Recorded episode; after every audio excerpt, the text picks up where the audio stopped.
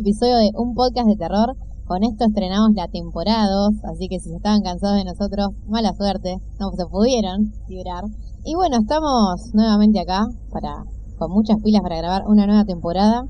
Y esta vez, bueno, me acompañan, bueno, el viejo Frank como siempre. ¿Qué tal? ¿Qué tal? Buenas noches a todos, buenas noches, buenas tardes o buenos días, depende de la hora que estén escuchando este hermoso y terrorífico podcast. Y bueno, hoy tenemos eh, visita de lujo en el piso. Estamos aquí en la presencia del tecnológico de SHD, el señor Max. Hola a todos, ¿cómo les va? Estrenando domicilio, así que era una pequeña visita a los conductores de este podcast presentes. Y bueno, me haré un poco acá su opinión. Así es, lo tenemos a Max acá en el piso, no reemplazando a Nael, que no está, porque bueno, queríamos más personas en este, este capítulo, pero hubo ausencias. Pero Taro, como siempre, está por ahí. Hola chicos, ¿cómo están? ¿Qué haces, Daro? ¿Todo bien? Bien, bien. Acá esperando a ver qué es lo que va a pasar en este nuevo episodio de la segunda temporada. Según tengo entendido, mm, nos vas a tener que hablar de tus experiencias con Inner Chains, pero bueno, eso ya lo vamos a dejar para más Que lo le dieron la gripe, me parece. Jugar a Inner Chains le dio gripe. Qué bárbaro. No, y bueno, justamente el tío Erwin no puede estar por eso, por una gripe que le avanzó en bronquitis. También ah. jugó al Inner no sé, no sé a qué habrá jugado. A Nael tampoco se habrá jugado, porque lo mismo, todos con gripe. Otro más, deben haber visto gameplay. Sí, sí, la verdad no. Bueno, igual lo mismo puede pasar con cualquiera de estos juegos de terror que están todos bugueados. El Impact Winter, otro. Oh, bueno, No, bueno, lo, bueno es que nueva temporada y agarramos un nuevo juego para darle a la temporada pasada fue la temporada de No Man's Sky. Sí. Ahora es la temporada de, de Inner Chain. Qué terrible. Eh, bueno, vamos a arrancar con las noticias si les parece. ¿Cómo no? Este primer bloque queríamos eh, iniciarlo con, bueno, hablando de juegos Soul-like, este nuevo tipo de juego inspirado en Dark Souls, que, ya pasó a ser un género o un tipo de juego, como quieran decirlo. Eh, y queríamos arrancar hablando del Blasphemous, que, bueno, que la rompió en Kickstarter. Terrible Blasphemous, la verdad, impresionante porque un campañón se mandó. Eh, es como que, a ver, en, primera instancia uno ve el juego, ¿no? Ya notas que tiene Arbelty. O sea, si bien es parecido a todo lo que viene anda dando vueltas por ahí, no sé, la estética, eh, ese pixel art tan hermoso que tiene el juego, creo que le da un, toque diferente. Obviamente se nota mucho inspiración ahí, ¿no? de Dark Souls y, demás. Pero bueno, eh, creo que The Game Kitchen le dio, le supo dar su, toque, su personalidad al juego y creo que va a salir algo bastante interesante. A mí lo que me llama la atención es que el juego anterior de, Game Kitchen, que es The Last Door, estaba muy bueno en bueno en ambiente, la música también, estaba muy interesante que, el compositor es eh, este Carlos Viola, que también es el mismo que va a hacer la música de Blasphemous. Sí. Y, y nada, o sea, la narrativa, el ambiente, todo estaba, te enganchaba mucho, pero el pixel art de, The Last Door es muy simple comparado con Blasphemous. Entonces como que a mí eso me llamó la atención y ahora incluso el apartado artístico es más, hasta es más principal, que si se quieren, de las dos. Sí, no, no, no, súper trabajado. Se nota que, hubo ahí mucho, mucho amor en ese pixelar. Lo que más llamó la atención es un poco el diseño del personaje. Eso fue lo primero que me destacó. Como fuera de lo común, la... y después gustó un poco el, los golpeados, un poco old school. Sí, es verdad, tiene mucho de, así, ese sabor, ¿no? A la vieja escuela, este, bastante palpable. Y nada, Kickstarter, bueno, evidentemente enganchó, gustó porque... Tres veces la plata que pedían recabaron. Sí, sí. o sea, pero aún falta. Sí, sí, le queda, le queda. Le queda todavía un poco de... ¿no? Le queda un tirón todavía. Eh, la verdad que juntó muchísimo dinero. O sea, a este momento llevan 155 mil dólares de 50 mil que pedían y, aún falta todavía para terminar la campaña. Bueno, quizá para cuando salga el podcast ya haya terminado o no, faltan pocos días, pero de todos modos ya está más que, superado la meta. Eh, lo bueno, lo que está bueno también es que esto va a permitir que el juego llegue a más plataformas, que se le agregue más contenido. El otro, hace una semana atrás o así, eh, estuve viendo que gracias a esto pudieron contratar a, otro diseñador más eh, para el juego, ¿no? Y creo que eso está bueno. Sí, está bueno porque a medida que se va sumando más plata surgen otros objetivos, eh, bueno, llevarlo a consolas o más idiomas de traducción, hay como... Está bueno eso, porque la verdad que, qué sé yo, o sea, la idea es, es igual así funciona Kickstarter, ¿no? Pero hay juegos que se quedan con, con stretch goals, como le dicen, muy simples y estos ya están pensando en agregar gente, eh, bueno, agregar hasta cambiar un poco el sistema de juego con el, el nuevo jefe que prometían, y no sé cómo, bueno, que todavía no llegaron a esa suma, pero la idea es que vayan a llegar. A mí igual lo que me gusta del juego es que si bien se lo puede definir como un Souls-like, es muy grotesco pero al estilo Bloodborne, por ejemplo. Que hasta tiene un poco de Lovecraft y mucho del arte, para mí tiene mucho del arte español, tipo de Goya, ponerle de pintores de esa onda de lo grotesco. Para mí se refieren en eso, habría que preguntarles. No, no, es que de hecho ellos mismos dicen que tienen mucha inspiración en lo que es la cultura española. Ah, bueno, sí, La Inquisición calculo también. Sí, sí, porque es re, re violenta las formas de morir. Sí, es no, es terrible. Eh, es como que, bueno, el estudio es de Sevilla y ellos en la parte de Pisca, o sea, nación, estamos recorriendo y demás, aparentemente bebe bastante de lo que es el folclore sevillano. Estaría muy interesante entrevistar a esta gente, porque aparte el mundo que plantean, basado en la religión y todo eso, llama mucho la atención. Me gustaría preguntarles, estar más al tanto, cómo es un poco la, el background del juego, ¿no? Eh, relatar. No, bueno, eh, sí, en este juego aparentemente vamos a, a manejar un, bueno, este tipo del, casco puntudo, esas púas y esa cara de presión.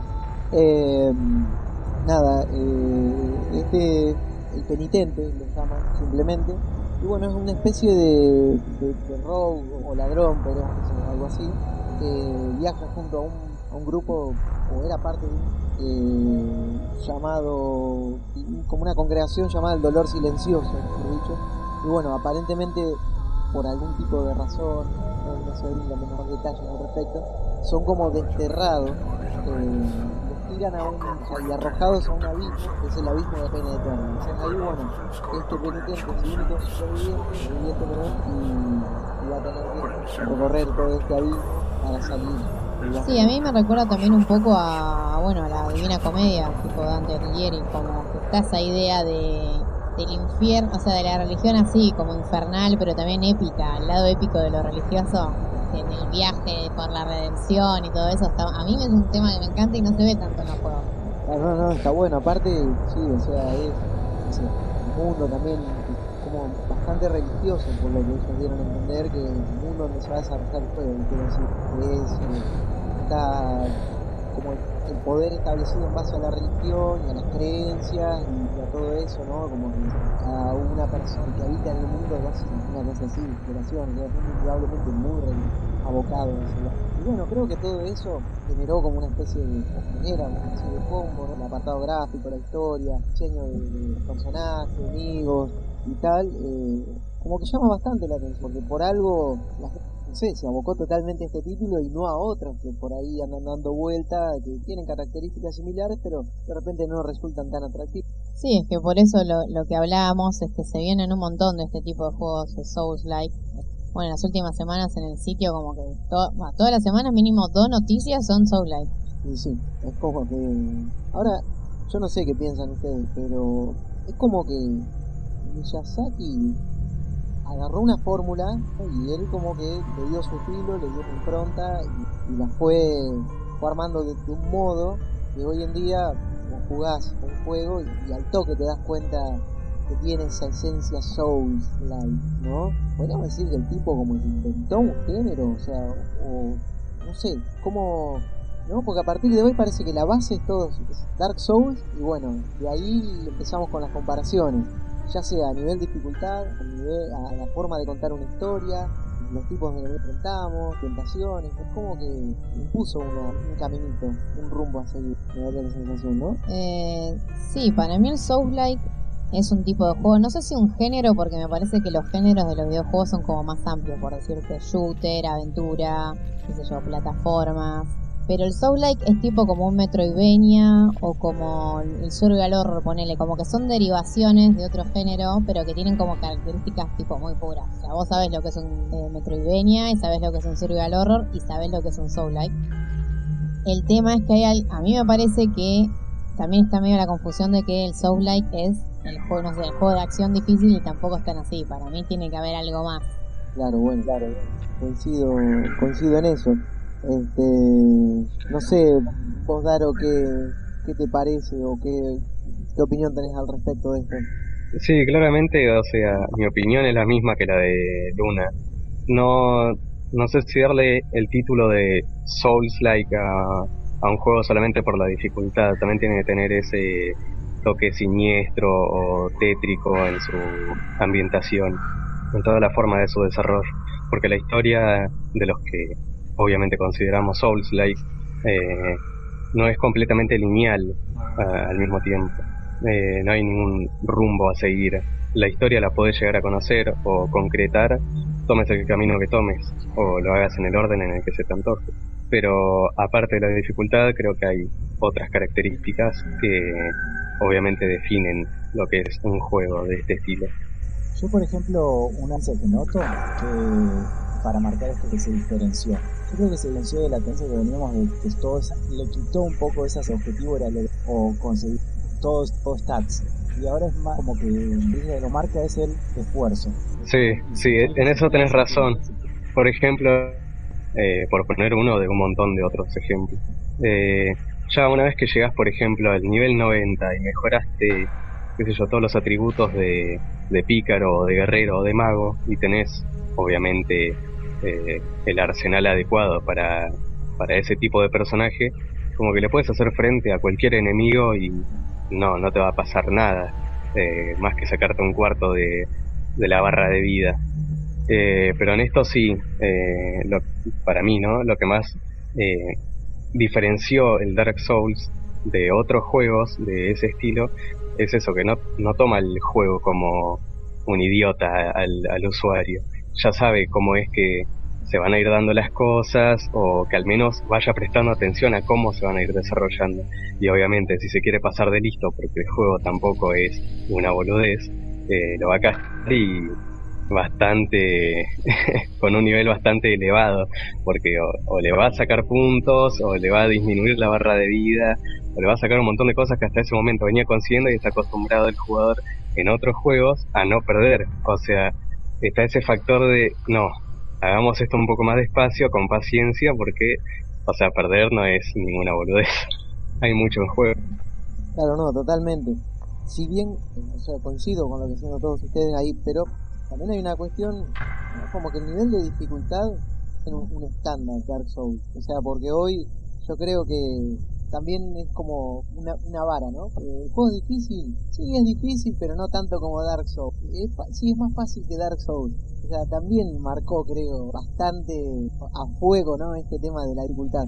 Después, con respecto a la historia, sí coincido que Dark Souls yo lo siento como, a ver, si vos agarraras un libro y no sabes leer y el libro tiene imágenes. Entonces vos, en base a las imágenes que ves, armás la historia que a vos se te canta.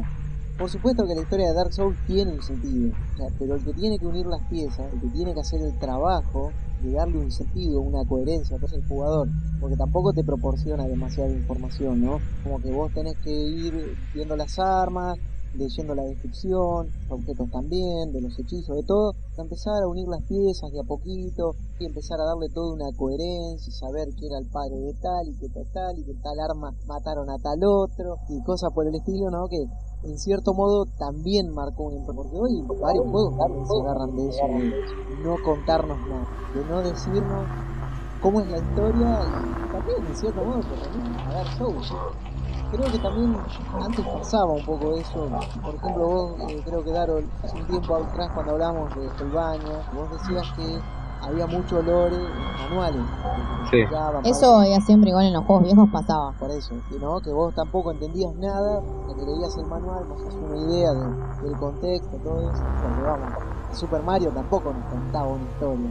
Cada uno le daba lo que quería. Vos podías tener, no sé, si te iba a salvar a la princesa y te iba a salvar, pegaba en vos, ¿no? Esa parte. Después, si leías el manual y todo eso, quizá todo tomaba un tiro. Dark Souls, por ahí no, no, tenés nada, o sea, nadie te dice nada, no, existe nada, eh, y ahí es que uno tiene que decir. Y digo que esto también es una característica muy fuerte que, que, puso este subgénero, ya definimos que es un subgénero, eh, por ejemplo, Sai, el otro bonita que es bastante parecido. Little Nightmares. Little Nightmares, bueno, varios juegos ¿no? de ese estilo, tampoco te cuentan nada. Sí, yo en eso no coincido porque yo vengo jugando juegos surrealistas de la Play 1 casi. Así que me parece que hay, o sea, es esa idea del juego que te da libre interpretación ya venía de antes pero sí me parece que en lo que es el RPG o el mundo abierto de ir construyendo, o sea, la aventura lineal, que interpretar lo que vos quieras ya existe, que yo, el primero Silent Hill era así, eh, pero que el mundo sea abierto y que no te digan nada, literal, porque en Dark Souls no hay ni cinemática, no hay nada. Tenés una cinemática al eh, principio y quizá cuando te enfrentás a algún jefe. Me hace acordar, ponele que podemos hablar, del primero que hizo eso fue, Life, ¿Te acuerdas que Half-Life tampoco te contaba nada y la gente armaba un montón de teorías con, la frase de algún científico y la frase final de G-Man y ya está? Sí, teorías que hasta el día de hoy, o sea, se concretaron de alguna manera y se, eh, o sea, se calcaron esas ideas de, los usuarios y se colocaron en la historia del 2 y en Blue Shift y The Opposing Force. Eso está buenísimo. Sí, pero después los RPG para mí sí, porque la idea que uno tenía, qué sé yo, primeramente de RPG de mundo abierto, que era World of Warcraft, ponele, uno de los primeros, así como tipo, ya sé que soñó, ¿no? Pero en general el mundo abierto era tipo hacer quest y te enterás de la historia de la quest y seguís una línea principal, pero era muy, muy típico, muy el camino del héroe, llegamos a un lugar fin, y Dark Souls en ese sentido es re diferente. Es que también tiene muy francas un rato de investigar, o sea, de de darse maña para, para buscar la información, porque el juego, qué sé yo, si bien entras en internet, eh, wiki o wikia, no sé cómo se llama, que te muestra usuarios que son súper puntillosos y te ponen información de hasta objetos a los que vos lo veías ahí tirado y ni pelota. Pero es algo que tiene eh, Dark Souls que llama mucho la atención y da mucha satisfacción al jugador. O sea, no sé, ver un objeto, ponerlo, qué sé yo, en vista en primera persona y ver qué es lo que tiene grabado en algún lado. Después, en un libro, cinco horas después más de, juego, encontrás un libro y ves ese grabado y decís, ah, entonces esto quería decir que significaba esto otro, o este arma funciona de esta manera por tal cosa, o sea, te da esa sensación de, y lo descubrí solo, sin guía, ni manual, ni nadie que me esté dando la información por atrás, ¿entendés? Y eso se ve mucho más en, en Bloodborne, que hay enemigos que vos decís, bueno, le este diseño porque, qué sé yo, eh, habrá aparecido en alguna pesadilla de Miyazaki. Pero después cuando te pones a prestar la atención a los diálogos de, de algunos personajes, o lees el detalle de, de los objetos que vas agarrando, como que a poquito todo va cerrando. Y si sos así, desde el principio del juego, cuando llegas al final, te sentís Dios, porque decís, y todo esto, y metido en el juego y todo esto pude saber y seguramente me habré pasado un montón de otras cosas. Y eso es lo que hace a la rejugabilidad también, por más que el juego sea jodidísimo, porque Dark Souls, hasta el día de hoy hay un montón de personas que lo siguen jugando, lo siguen jugando, lo siguen jugando para tratar de descubrir hasta el último detalle que se les haya escapado en el camino. Sí, sí, totalmente. Es un juego que, que recompensa de algún modo, ¿no? La exploración y todo eso y es cierto, sigo plenamente en lo que decís, es muy grande viniéndose a descubrir qué va pasando por ¿No les pasa también que el juego en lugar de transmitir la imagen de identificarse, sentís como que sos uno que debe derrotar a todos, que en un momento sos destinado a como el que tenía al lado, pero y porque en cierto modo sos como, sé, sos, sos eh, muy chico, insignificante, no sé, de algún modo, ¿no? Ante tanta ante un mundo tan vasto, ¿no? tan grande y con, con esos enemigos que son épicos, enfrentás, ¿no? sos frágil y cuántos habrán caído, o sea, si no, no, no te sientes súper poderoso, así que estaba predestinado, no, de repente creo que te ves inmerso en un mundo, en sensaciones que, que bueno, que otra persona tuvo el, el, coraje, la fuerza, el valor o lo que sea que tenía que tener para, para, para sacar adelante o para llevar adelante ese reto ese desafío y bueno, viste vos, pero pudo haber sido el otro. Porque vos no sos más por el otro. Y, por eso creo que también te da esa satisfacción enorme cuando matás a un paso. Qué bueno que sea. Acá hay una pregunta para Luna, que ella siempre es como la, la sensible. A pesar de que todos la ven como la reina del horror, ¿no te, ¿no te pasa con algunos enemigos, por ejemplo, cuando derrotan a un gigante? A mí me agarró como porque es como decir, era el último, ¿entendés? O sea, no hay más. Y vos lo, lo aniquilaste y listo. No, sí, o sea, a mí, a- eso a mí hay juegos que me pasa, si el enemigo es como, ay no, pobre, no sé. o sea, obviamente ponen el Shadow de Coloso seguro. Ah, Ah, iba a decir ese. Cuando maté al último coloso dije, no, y acaso termina la historia y después, bueno, con lo que le sigue, no, no, no pude evitar el lagrimón. Eh, no, muy, muy interesante todo eso de tener lástima por el enemigo, de que tenés que, que hacer pelota. Sí, en Dark Souls eh, también hay enemigos que tienen un trasfondo que cuando lo descubrís, ya sea leyendo en el juego aparte, cuando sos consciente, te da cosas. Porque algunos tienen backgrounds bastante humanos. Sí, sí, eso está buenísimo. Cuando que sí, bueno, capaz que lo maté y no era tan malo. Como poner el, Lord of Cinder, el señor de las cenizas. así. Claro. Tienen, sí, sí. O sea, quizá eran tan víctimas como nosotros, ¿no? O, o- o hacían su parte en este mundo. No sé, nosotros vinimos a matarlo. Capaz que somos más jodidos de lo que creemos. O sea, no hay. Eso también es bastante ambiguo, ¿no? Como que no hay definido, por lo menos como lo veo yo, un bien y un mal. ¿Quién te dice que vos sos el más bueno o el más malo cuando podés agarrar y matar a, a los NPC? O sea, tenés la libertad de hacer lo que quieras. No, no hay un, una barra que una barra de moral así que defina bueno soy bueno soy malo según la, sos libre de hacer lo que quieras. Entonces por ahí mataste a uno uno de los jefes que no era tan mal. El pobre tipo hacía su trabajo qué sé yo. Era no estar ahí cuidar un lugar o matar al que se acercara. Y tú tenés que a meterte ahí y venís acá a todo para terminar el juego. Sí, sí, es cierto. Y ahora que dicen Shadows de Colossus, que podríamos hablar de algunos Soul Light que se vienen, el Fall of Light, ese que anunció eh, One C Publishing, está como medio basado en Ico, medio basado en Dark Souls. Eh, lo que yo estuve viendo es que, a ver, se renota, estéticamente se renota las dos cosas porque manejas a un caballero medio en un, bueno, eh, o sea, es un tipo que tiene que proteger a la hija y medio que por la paleta de colores te re hace acordar a Ico, o sea, la minita como toda blanquita, iluminada en un mundo de penumbra. Eh, nada, está, está, y la perspectiva de cámara también me hizo acordar mucho a Ico también, porque se ve, no es isométrico, pero tampoco es como de costado, como una cámara ponerle a 45 grados, no sé, medio, muy Ico eso. Sí, sí, la verdad que sí. Y parece interesante, porque sí, es como una mezcla. ¿no? Tiene su toque y finalidad. Eh, eso de que tenés que ir, es cierto que es como que vas con la minita, con la hija del chaboncito este, eh, eh, Nick, se llama el caballero, que controlamos. Y bueno, vas con, con la hija y la tenés que llevar hasta el último lugar donde aún brilla la luz del sol y tal. Eh, y va, o sea, incluso si ven en los trailers, el tipo va de la mano con chica cuando tiene que pelear como la que la a un lado para, para protegerla. eh, se nota que hay como una conexión ¿no? entre los dos, entre los dos personajes y eso está bueno.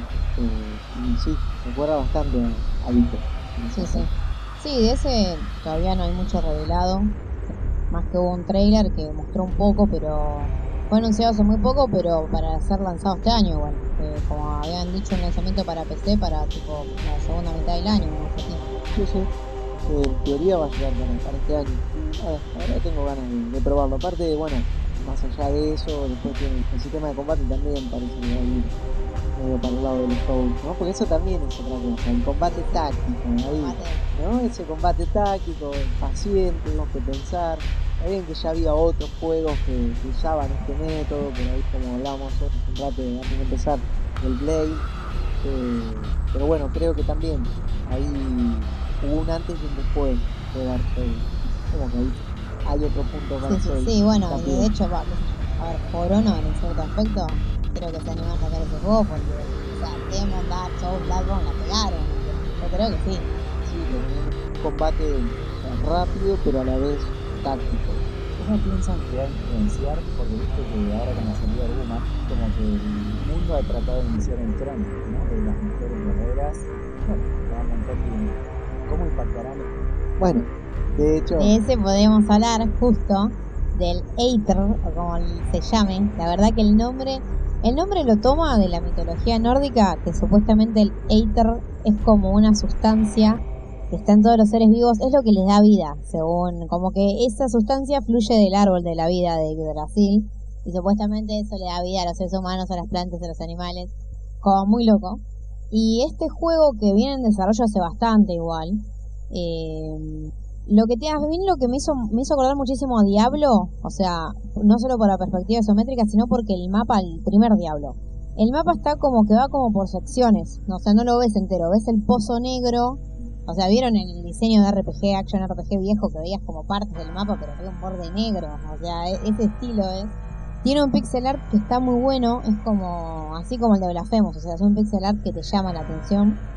Y bueno, manejas eh, también a una escudera que es una mujer, eh, que no tiene nombre, no, no es que sepa el nombre, y eh, como que vos básicamente estás, eh, o sea, estás en, en la búsqueda de, de como este árbol de la vida y de un nuevo mundo que se contó. Es medio raro, o sea, no, no dijeron mucho de la historia todavía. Lo que sí prometieron bastante es del lado del gameplay.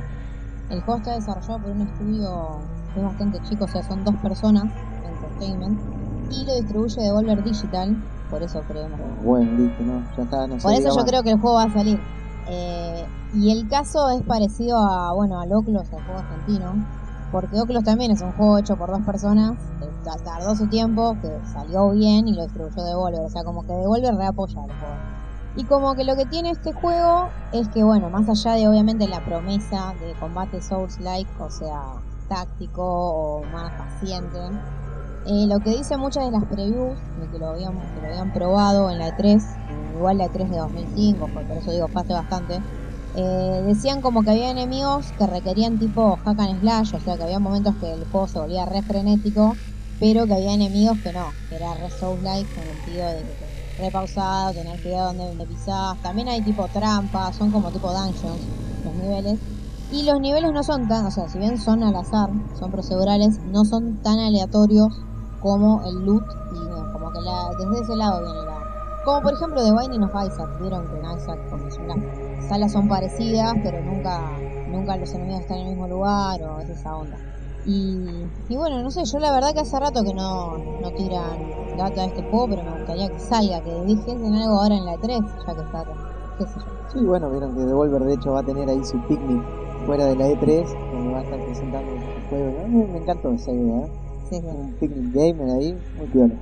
Bueno, no, y también otro juego que, pero ya este habíamos hablado en la temporada 1, no me acuerdo en qué episodio, eh, de otro juego justamente también protagonizado por una muchachita, eh, es el Dark Devotion, que también es un juego que, que ya se va más para el lado del Metroidvania, pero también con un combate estilo Dark Souls y una estética también bastante oscura, ¿no? Que bueno, ahí también vamos a manejar una templaria que tiene que como prueba eh, recorrer un templo y salir para ser conocido, ¿no? Como que es un- toda una prueba. Y me parece bastante interesante, o sea, ya también es un juego que de hecho tiene un tiempo en desarrollo, estaba buscando apoyo ahí en Steam Greenlight, no sé, decía que va a llegar igual para 2018, así que está un poco escaso de información acerca de, Dark Devotion, pero bueno, yo lo espero también con ganas. Estos juegos me gustan. sí. Sí, sí, no, la, y la verdad, así como decimos esto, hay un montón para mencionar. Yo la va, no sé si quieren destacar algún otro. Sí, bueno, vieron que hoy hablábamos acerca del tema de la dificultad, como que Dark Souls había puesto un estándar, ¿no? Una vara era para medir la dificultad. Pero bueno, a mí me pasó algo, por ejemplo, me gustaría hablar de, de Soul.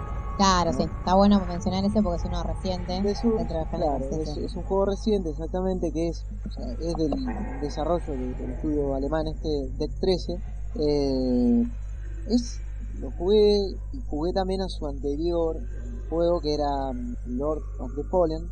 Y The Surge no se aleja demasiado de esa idea, a decir verdad es bastante similar en su concepto, es un poco pretencioso ¿no? su apuesta, más allá de incorporar algunas cosas novedosas. Pero algo que me llamó la atención es que la dificultad, pero sobre todo en las instancias. Y me llevó a pensar en este juego al final, difícil porque sí, o sea, como un recurso para extender la vida útil del juego, o, tiene una dificultad justificada, vamos a decir, porque, no sé, Dark Souls es difícil, es un juego que necesita de, paciencia, un combate táctico y todo, pero es como que si te castiga, pero si te pasas de listo, eh, por contraparte, o sea, te compensa de algún modo si vos lográs superar el desafío que vos te plantea. Acá me surge, en las instancias finales te topabas con enemigos, un golpe te tipo, te pegan y chau. Y vas a decir, pero es un puto enemigo de mierda sin casi personalidad. Es una cosa, no sé, anda ahí dando vueltas y te pega y te mata de uno. No tiene sentido. Menos sentido cobra cuando te enfrentás al jefe final el jefe final te tiene que dar por lo menos tres o cuatro veces para que esto es como una traba para su es algo totalmente injusto. Es como que bueno si vos querés llegar a, la gente por el lado de Dark Souls por el lado de ofrecer un juego difícil pero injusto me parece que no no, me cuadra no, me cierra eso la verdad que yo creo que lo que marca los Strange es que o sea no es eh, una traba simplemente más lineal justamente lo, opuesto que siempre el tema de, los pases. Los pases de los juegos son trabas. Porque si vos llegás a resolver, fuiste. Me da, de pases infinitos que durar todo cuatro horas en la totalmente. Aparte, por lo menos la sensación que me dejó este de también es que te plantea situaciones injustas. O sea, de repente te ponen a pelear contra un enemigo que tiene un alcance, y golpea, bastante con su golpe, abarca bastante, un espacio exageradamente reducido. Es sabes que el bicho lo va a matar de uno, dame un poco más de espacio. O sea, hay un Dark hay un jefe, ahora no, me acuerdo cuál es el nombre exactamente, pero bueno, llegás, peleás contra el y el demonio te ponen a pelear en un lugar bastante reducido y eso es lo que hace difícil el combate. Justamente la escasa maniobra que puedes llegar a realizar en ese espacio tan, tan. Pero te ponen a pelear también con un bicho que te va a matar de una, que te va a pegar un golpe donde le erraste, donde hiciste un cálculo mal, no sé, sin querer, bueno, te equivocaste al saltar, el bicho te pegó y fuiste. Y realmente lo torna frustrante. Se puede decir que de lo frustrante de si alguien me recuerda, eh, por ejemplo, que falle o que de golpe pulsaste mal el botón medio torcido y no. Es como generalmente esos recuerdos de esas situaciones. Sí, sí, no, ni hablar, ni hablar. Porque incluso, bueno, después es como que también vos, a ver, eh, otra cosa que, que, le daba un, nivel, ¿no? Una capa más de, dificultad al Dark Souls, sobre todo en el 3, creo que en Bloodborne también es algo que, estuvo presente, era este tema de que cuando vos le pegabas a los jefes una cierta cantidad de veces, cambiaban su comportamiento a mitad del combate, entonces te obliga a vos a replantear una estrategia, porque vos más o menos podés estudiarte un patrón, dicho, bueno, vos ya sabés que va a hacer ciertos movimientos, te va a atacar, qué sé yo, cómo va a ser su ataque y demás. Eh, y bueno, tenés que replantear una táctica, ¿no? Empezar a esquivar de otra forma, o buscar otra forma de dañarlo, qué sé yo. Vos acá, eso, la verdad que son bastante escasos los patrones de ataque, Vos ya sabés que el tipo tiene tres formas de atacar. Y donde te aprendiste la formita de atacar, o sea, del bicho, simplemente tenés que repetir la secuencia, porque no va a variar en ningún momento. O sea, no, te plantea un desafío por ahí. Entonces, como no te pueden plantear el desafío por ese lado, ahí es donde te plantean situaciones injustas de una dificultad totalmente fuera de lugar Nada, es simplemente un error de cálculo.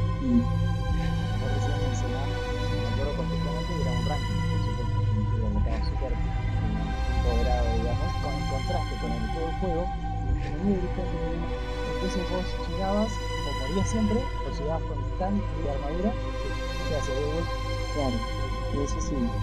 Sí, o sea, pasa en realidad, pero por eso, es como que Demon Souls y Dark Souls para mí considero como ese balance en, qué sé yo, consiguen que el jugador se sienta satisfecho y no frustrado porque capaz no es un a ver quién pega, es tipo, no es un combate en el Mortal Kombat al primer golpe, O sea, eso es lo que es Dark Souls. Que de Surge, la verdad que por lo que yo había visto, hay jefe que sí, que era el primero que te, ensarta gana acá.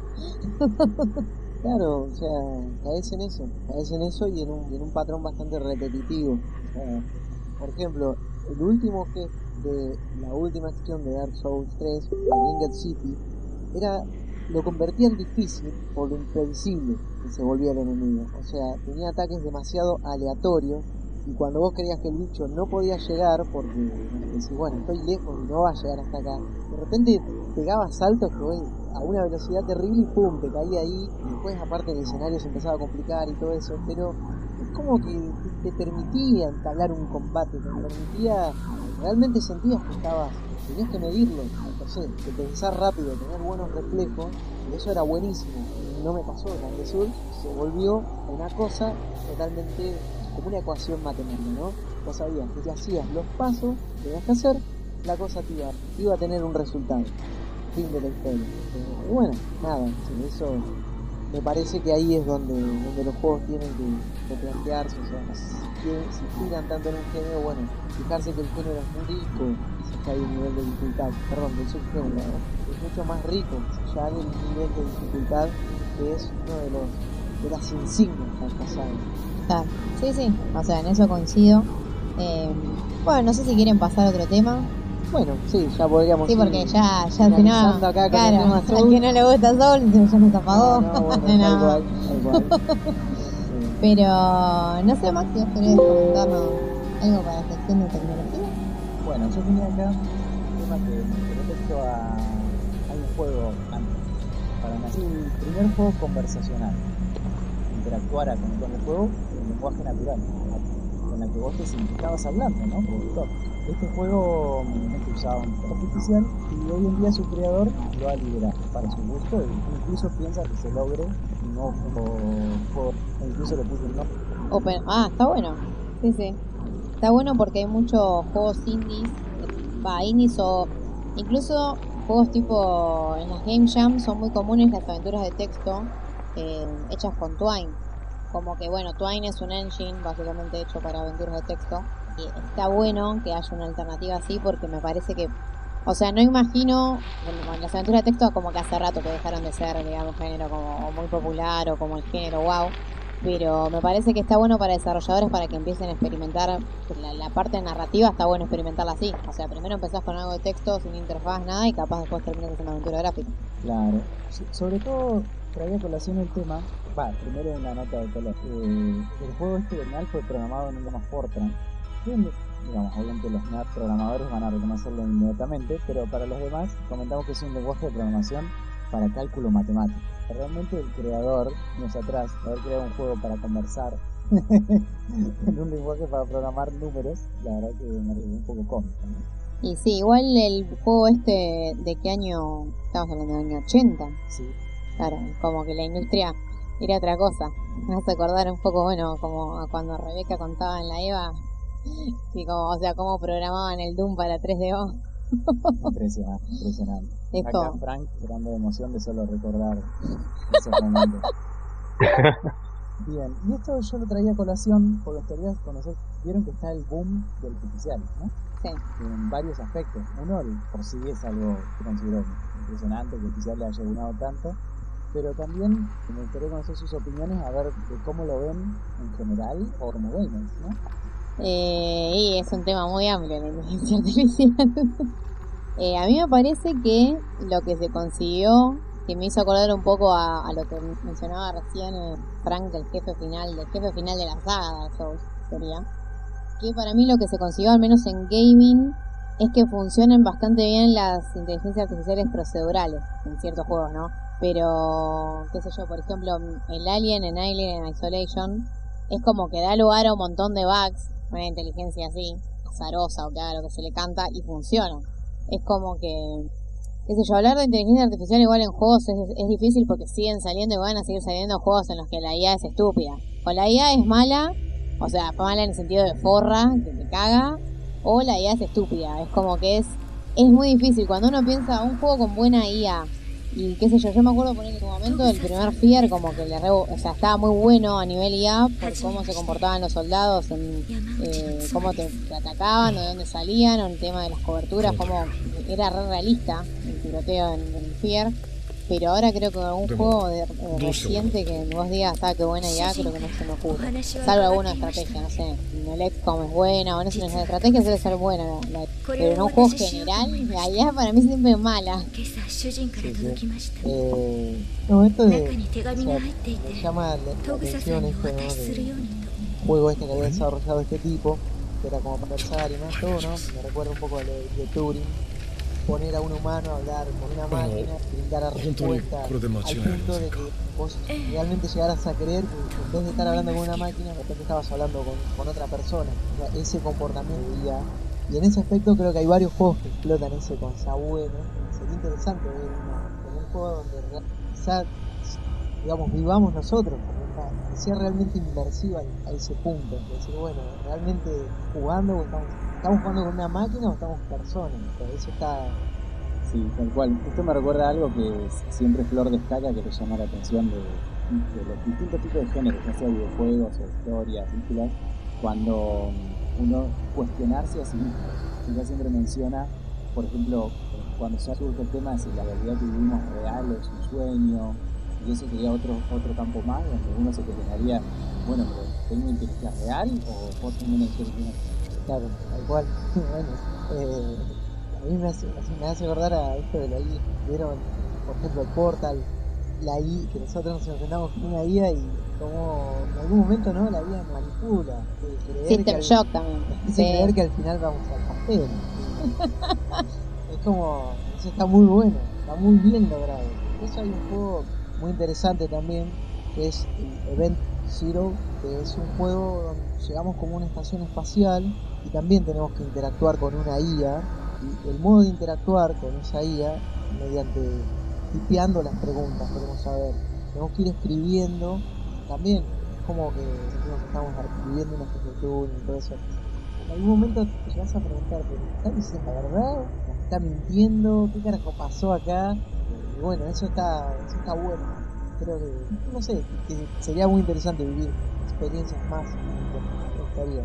Sí, sí. Sí, a mí me, o sea, obviamente, qué sé yo, los juegos así que se tratan sobre IA, como poner el, Talos Principle, también es como que vos interactúas con una computadora, como que tipeas un poco igual, hasta ahora, viste, es bastante básico ese aspecto. En general tienen, es como un bot, como los bots ponen el Android, sin Simi o esos que van, tienen una base de datos y siempre tienen la respuesta. Eh, pero sí, a mí también me gustaría ver alguna experiencia didáctica, lúdica con eso, con eso del test de Turing estaría bueno. Che, y como para cerrar este tema, eh, un montón de expertos, incluso Stephen Hawking, eh, muchos, muchos reconocerán, eh, que han opinado pero nefastamente de la evolución de las inteligencias artificiales. Todos nosotros los gamers obviamente estamos esperando desesperadamente la destruya del mundo, incluso probablemente vamos a apoyar y darle besitos a los términos, pero todos los genios están opinando en contra. Quiero conocer un poco sus opiniones.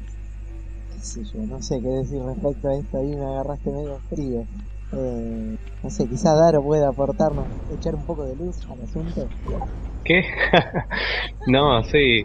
Eh, teniendo en cuenta quiénes son los que dicen y bajo qué argumentos dicen que no es buena que la tecnología, en este caso la inteligencia artificial, avance a pasos tan agigantados. Y la verdad que si te lo pones a pensar, le tendrías que dar, por ejemplo, eh, no sé, alguna información de entrada que diga esto es bueno, esto es malo, pero a los seres humanos no los mates. Dejalos tal cual están que en algún momento se van a extinguir, pero que sí, qué sé yo, por un lado es algo bastante bueno que avance la tecnología y todo, pero si te lo pones a pensar detenidamente, no hay forma de que obvies que si en algún momento llega a aparecer una Skynet nos apodere del mundo y nos haga mierda todo. A mí como, o sea, para mí el avance a ese aspecto es, in- es incontenible. O sea, la tecnología no solo ni adaptación, es como que aunque uno no lo quiera va a avanzar. Eso para mí es un hecho. Pero igual yo veo bastante irreal la idea de que una IA nos controle, Skynet, no sé, yo la veo bastante, o sea, yo no puedo, no, no veo, no es posible. Mirá, vos me real eso y vos fijate una cosa, ¿verdad? Las cosas después se van blanqueando y como uno ya está, viste, asume tantas cosas como la realidad supera la ficción. No sé si vieron hace un tiempo, días atrás, salió una clínica estética que tenía un logo de Umbrella. Ah, genial, no lo había visto. Guarda, ojo al parche con eso. Y uno dice, ay, sí tiene lobo. ¿Y qué te dice que no es Umbrella de verdad? ¿Quién me da ¿Qué te dice ¿Qué que no, se va, que no se va a disparar un virus, ¿entendés? Y se va a empezar a infectar a todo el mundo. O sea, de repente, viste, nos preparan, yo creo que la ficción nos prepara para una realidad próxima. Y entonces cuando eso llega no impacta tanto, pero hay que pensar. El nuevo Botox está un poquito combinado con un virus nefasto. Claro, guarda con ir a hacerse ahí retoques a esa clínica porque no sabes cómo puede terminar después. Pero bueno, yo creo que el tema de la ahí, escuchándolos un poco, ¿por qué no podría llegar a aparecer una? ¿Por qué no? Algún momento puede darse, se puede toda la mierda. O por ahí sea como en Matrix y ya estamos siendo controlados y no nos dimos cuenta. Tal cual, y, y no nos enteramos. O sea, de repente por ahí Gracias a eso hay una teoría muy interesante de la que habla sobre, o sea que estamos de alguna manera conectados, que estamos viviendo una simulación y que hay un par de, de cosas que demuestran que podría llegar a ser así y ponen de ejemplo al, al GTA V. Esto fue lo que más me llamó la atención porque lo leí en una página importante de, gaming, que ahora no me acuerdo cuál era, que ponía al GTA V como ejemplo porque decía que no es que todo lo que pasa a nuestro alrededor ya está ahí, sino a medida que vamos, por ejemplo, caminando como pasa en los juegos, esa niebla como que se va expandiendo y vamos viendo qué es lo nuevo que va apareciendo. O sea, es un mundo que se genera a medida que nosotros avanzamos, no es que está siempre ahí. Y aparte de cerrar los cagados es bastante interesante verlo por ese lado. Sí, la verdad que sí. Sí, es como, o sea, re loco lo, también como los videojuegos sirven para entender estas cosas. también. No, totalmente. o sea, empieza a ser Sí, sí, sí, totalmente. te abre momento. Y más- Dicen que los juegos atrapan. Malditos herejes. ¿Y tenés algo más para, no sé si querés que otro tema, Max? ¿Algo más? No, hay una curiosidad que me gustaría consultarles. Hoy lo estábamos a- quizás tocando un poco el tema con Luna más temprano, porque se ha venido una especie de boom o una tendencia a la recreación de consolas antiguas, ¿no? Salió la, la NES Mini, un éxito rotundo, aunque eh, ya, se, ya se está anunciando una y hay otros fabricantes. Pero también hay como una especie de, dualidad, que están saliendo mini consolas, que hacen emular debidamente, y por otro lado tenemos mini computadoras como una Raspberry y cosas así, pero las personas que consumen eh, tranquilamente van a Mini y la las personas que por ahí se jugar emuladores y teniendo, teniendo un catálogo de juegos no juegan, no sé qué opinan ustedes, porque ahí está la diferencia de yo siento que limitación, esa abundancia de juegos de disponibilidad total que termina jugando. Bueno, ese es un tema que me perturba bastante. La biblioteca eterna de Steam. Saber que tengo una biblioteca inagotable y no puedes parar de comprar, no, no vas a jugar. Yo ya de a poco trato de hacer. Incluso en alguna etapa, en algún momento, de comprarme la consola, y tal, pero es como que después desistí porque digo, no, porque no voy a tener a esto ni a lo otro. Eh, no sé, yo creo que esto de la disponibilidad está bueno, tener tanto, creo que se generó como una especie de especie de consumo donde ya compras por comprar para jugar uno o dos además no sé, yo estaría haciendo bulto. No, y además también pasa, o sea, yo creo que con las consolas retro hay un tema. Eh, primero que a veces, o con las consolas en general, el tema de emular una consola, a veces como que es muy distinto llegar a tu casa, tener la consola ahí, prenderla y jugar, que capaz tener que tener un emulador o configurar el juego antes de emularlo, en el caso, qué sé yo, de consolas como, bueno, PlayStation 3 es emulable, Nintendo, bueno, Wii U, la Wii, como que capaz requieren, me parece, como algo que hay gamers que no quieren hacer. Hay gente que quiere tener la consola, poner el CD o, hacer, apretar un botón en la cara digital y ya está. Y también por otro lado que hay muchas consolas como la NES o la Sega Genesis, que si bien tienen un catálogo enorme, la mayoría de los juegos son una porquería. O sea, realmente la NES Mini como que agarra lo mejor, o sea, te trae lo, casi que lo mejor de Nintendo de su momento. Y es como que sí, vos tenés una Raspberry con mil juegos y es como que sabes que no vas a jugar esos mil juegos, porque realmente la mayoría son una porquería. A mí me pasó con, bueno, en un momento como que eh, tuvimos un cartucho de la Sega, analizamos y lo estuvimos probando con Max, que era, el, claro, el cartucho universal que puedes poner cualquier cantidad de juegos. Yo me puse el catálogo entero y terminé jugando de Sega Genesis, no sé, a ver, algunos que no había jugado en su momento, pero que ahora es 10 juegos. La realidad es que la mayoría era como, ¿qué es esto? No, ¿y esto dónde lo sacaron? Era como que empecé a ver todos los juegos una tarde y fue como, no. La verdad que para mí en ese aspecto está buena la NES Mini y la SNES Mini la sacan, que todo el mundo dice que sí. Está bueno porque te hacen eso, vos la comprás, ya es HD, podés jugar en una tele común, lo tenés ahí en el living de tu casa y jugás los mejores juegos, o casi los, todos los mejores juegos y ya está. Sí, sí, sí, tal cual. Bueno, te ahorran el trabajo de tener que, ¿no? que depurar.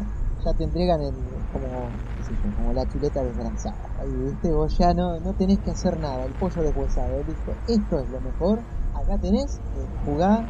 Es la mejor elección que vas a hacer de- de- dentro del catálogo. Y bueno, Mac, Sí, o sea, te dan lo que seguramente te pueda llegar a gustar y si no te gusta eso o no sé, la mitad un poquito más de alguno de esos juegos que ya vienen de estándar, eh, ¿qué hace con esta consola? Vendele, comprate otra cosa. Claro, sí, sí, Comprate- totalmente. El Family, el 999 mil juegos en uno y son tres juegos y todas las demás son copias del mismo juego. sí, totalmente. Está piola eso, un poco apelar a la nostalgia, a lo retro, acercar esas glorias del pasado a las nuevas generaciones, no lo veo mal. Prefiero que, que saquen una consola así, o cosas por el estilo, y a veces no por ahí te tengas que comprar una Play 4 para jugar la Play 1. Sacá la Play 1 mini, con el Crash Bandicoot en HD, y no me saques el Crash Bandicoot Trilogy, no, lo veo más, más lindo, porque seguramente habría más gente que, que gaste en comprarse una consolita que va a tener 30 o 30 juegos, que sabes que son esos, que lo vas a jugar y no, no le veo mucho sentido a tener tanta cosa, tanta consola, tanto, tanto lo otro para cosas demasiado retro. No está mal, pero preferiría que se aprovechen esos tipos de cosas, así lo veo yo. Sí, la nostalgia como que igual en todo aspecto hace que todo el mundo compre todo. Sí, igual yo digo así, y ojo, me encanta jugar a juegos pixel art, y de repente me encuentro con mis amigos y me dicen, "Ahora tenés que me están de PC y después jugás esos juegos de 3 píxeles, este, que son píxeles grandes, gordos, feos, pero la nostalgia no puede. Sí, es así.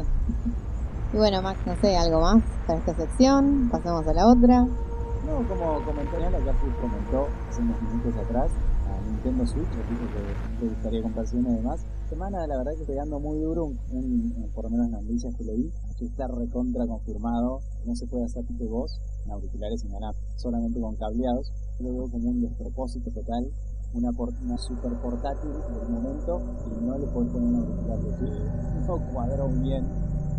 Y como que le faltó eso que sería la el postre. Ahí como que se repite el postre, está bueno, pero faltó la cerecita ahí, pum, para, hacer, no te digo perfecto, pero para redondear un trabajo excelente. O sea, para mí, manera de verlo, es una consola muy interesante, muy versátil, realmente cómoda, eh, más allá de que la puedas jugar en el televisor y tal, el hecho ser portable, que la puedas llevar, que eso creo que es lo que por ahí le da ese plus, eso que la diferencia del resto. Bueno, sí, la verdad que se podrían haber jugado un poquito más y poner una opción para tener unos Auri inalámbrico Nintendo y me, me extraña el año. Sí, Nintendo tiene esas cosas, qué sé yo. O sea, la 3DS es como que gráficamente, la verdad que el potencial es una porquería como el de Wii, como que obviamente te captan con otra cosa. Pero, a ver, qué sé yo, la 3DS yo le jugué un montón y la verdad que el 3D ni lo usé, ni lo nunca en mi vida. O sea, es como que a veces ponen algunas cosas innovadoras que al final no están tan innovadoras o no pegan tanto y se olvidan de detalles así que nadie va a dejar de comprar la Switch por eso, pero es como decir, che, no puede ser.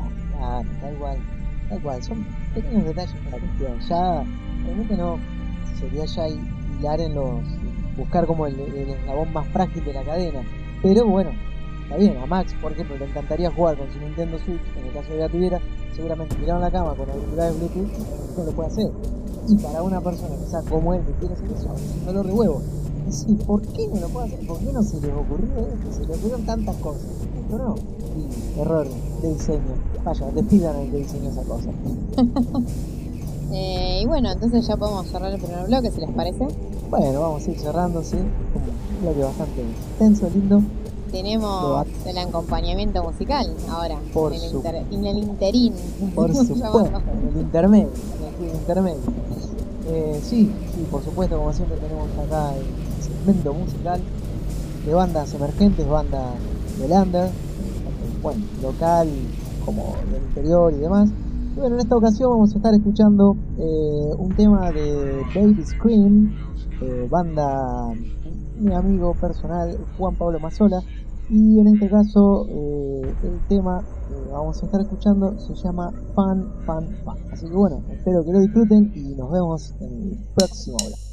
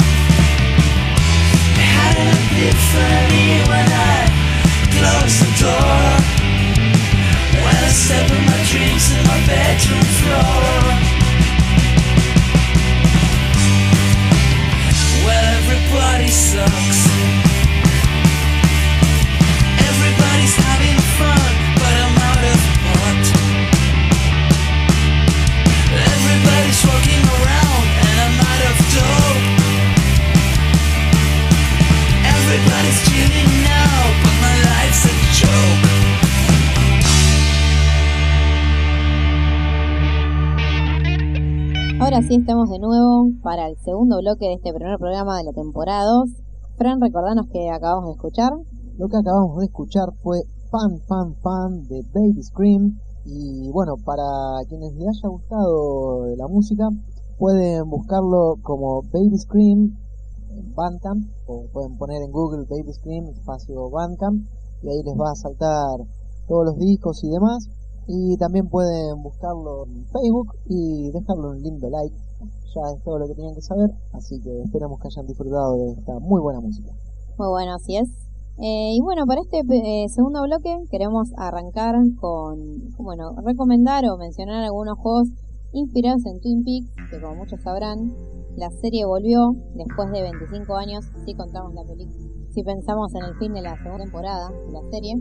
Eh, bueno, para los que no lo conocen, una serie, nada, se consiguió a fines de los 80, eh, duró dos temporadas en su momento, y fue una serie muy importante para la televisión occidental, americana, porque digamos que en ese, en ese momento como que estaba muy de moda la sitcom, eh, empezaban a aparecer, las series policiales tipo procedurales como La Ley y el Orden, CSI, o sea, es la sitcom y ese tipo de series, eh, o- sí, police procedural se le suele decir, como que siempre estuvieron en la tele, pero lo que hizo Twin Peaks eh, fue como agregar a las series continuidad, o sea, qué sé yo, lo que ahora es Game of Thrones, Walking Dead, es como que eso básicamente lo inventó Twin Peaks. Antes las series era el primer capítulo, como que cada capítulo era una situación, eran sitcom básicamente.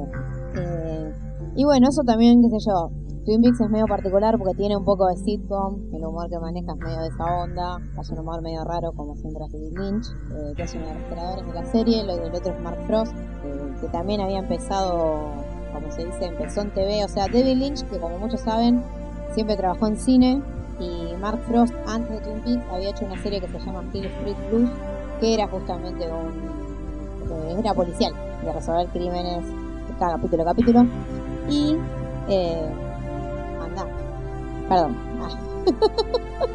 les decía eh, que bueno, que, que Twin Peaks fue muy importante para la TV americana, por eso terminó siendo una serie de culto, y 25 años después de haberse estrenado la película que funcionó como precuela a la serie, Fire Walk With Me, volvió ahora el mes pasado, en mayo, volvió con una nueva serie que se llama Twin Peaks The Return, eh, que van a ser 18 episodios, todos dirigidos por David Lynch, y medio que ya la gente le está gustando mucho porque tiene toda esa onda rara de las pelis de Lynch, como, bueno, Mulholland Drive o Blue Velvet, es más esa onda, es como puro que no se entiende mucho, nadie sabe qué está pasando, pero el realismo que no va a aburrirse te atrapa. Eh, y bueno, en base a esto, como que hay varios videojuegos, eh, porque el tema con Twin Peaks es que también inspiró mucho a la ficción creepy, porque la, la serie como que empieza con el que se llama Laura Palmer, Y que esta chica era como, es un pueblo chico, Twin Peaks, es un pueblo muy grande, y como que la muerte de la piba, Laura, nada, como que afecta a, en un montón de estratos al pueblo y a la gente.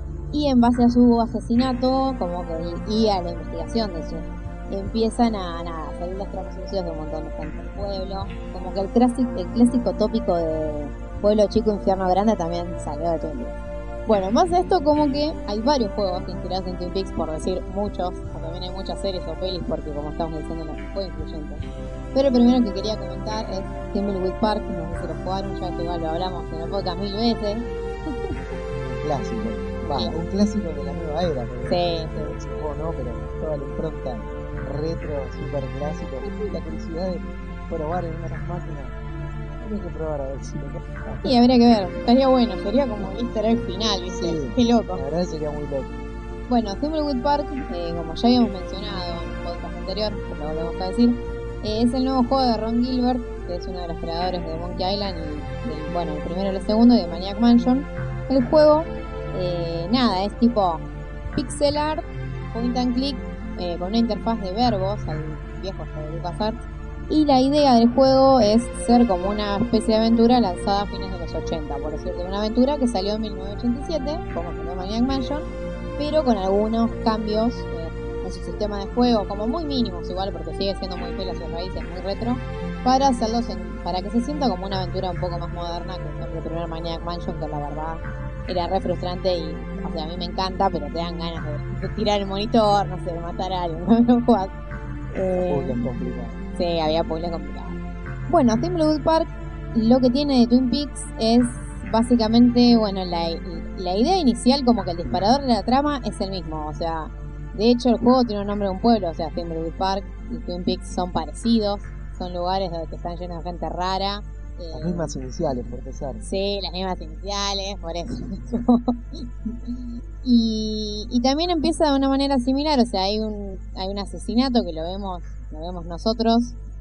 No sabemos, al igual que en Twin Peaks, no sabemos quién mató al, bueno, a la víctima. Y empieza con dos agentes federales llegando al pueblo de Twin Peaks a investigar esta muerte que al final termina siendo como, si se quiere, el menor de tus problemas porque en base a la muerte se desencadenan un montón de otros hechos que son peores. Algo muy similar también a Twin Peaks, que bueno, que los que la hayan visto habrán visto que en el primer capítulo llega al pueblo la gente del Cooper, que pasa a ser el protagonista de la serie, uno de los protagonistas. Y bueno, también hay, hay medio referencias a Twin Peaks en, en el juego. Y el humor que maneja Ron Gilbert también, también me hace acordar mucho al, humor de David Lynch y es muy a los sitcom también, eso está bueno. O sea, Twin Peaks siempre fue una serie que si bien tenía misterio, tenía momentos que eran como bastante inquietantes o incómodos, tenía un montón de personajes y situaciones que te, matabas de risa. Y obviamente un juego de Ron Gilbert. A ver, Thimbleweed Park capaz sea el juego más thriller o con más misterio de Ron Gilbert, pero no deja de tener ese humor. Como que Es el sello del viejo Ron. Claro. Él como que siempre dijo que las aventuras gráficas tienen que ser humorísticas para que los puzzles ridículos no queden tan ridículos y la verdad que le salió bien. Para mí es que casi la mejor aventura que hizo el chavo. Eso no es poco decir, No, después no. de su trabajo anterior, la verdad que había dejado la vara bastante alta. Sí, ¿no? sí, no, la verdad que la rompió. Eh, bueno, ya lo dijimos varias veces, jueguenlo. Está por... eh, creo que la plataforma que queda, la que, o sea, falta que llegue a PlayStation 4 y a Nintendo Switch. Pero después, bueno, está en PC, en iOS y en Xbox One. Así que tienen bastante, bastantes plataformas para elegir. Súper recomendado. Sí, sí, ya lo recomiendo. Hay un video en el canal de YouTube, hablamos en el podcast, hay sitio, hay una entrevista, hay un review, es como que no tienen razón para no jugarlo. Y bueno, otro también súper recomendado, que también recomendamos muchas veces, en el sitio más que nada, es Life is Strange. Juego donde tomas decisiones que le importan un carajo al final del juego. Bueno, algo así. Claro, ¿vos lo jugaste? No, no, ese no. Bueno, lo tienen que jugar, ¿cómo no lo van a jugar?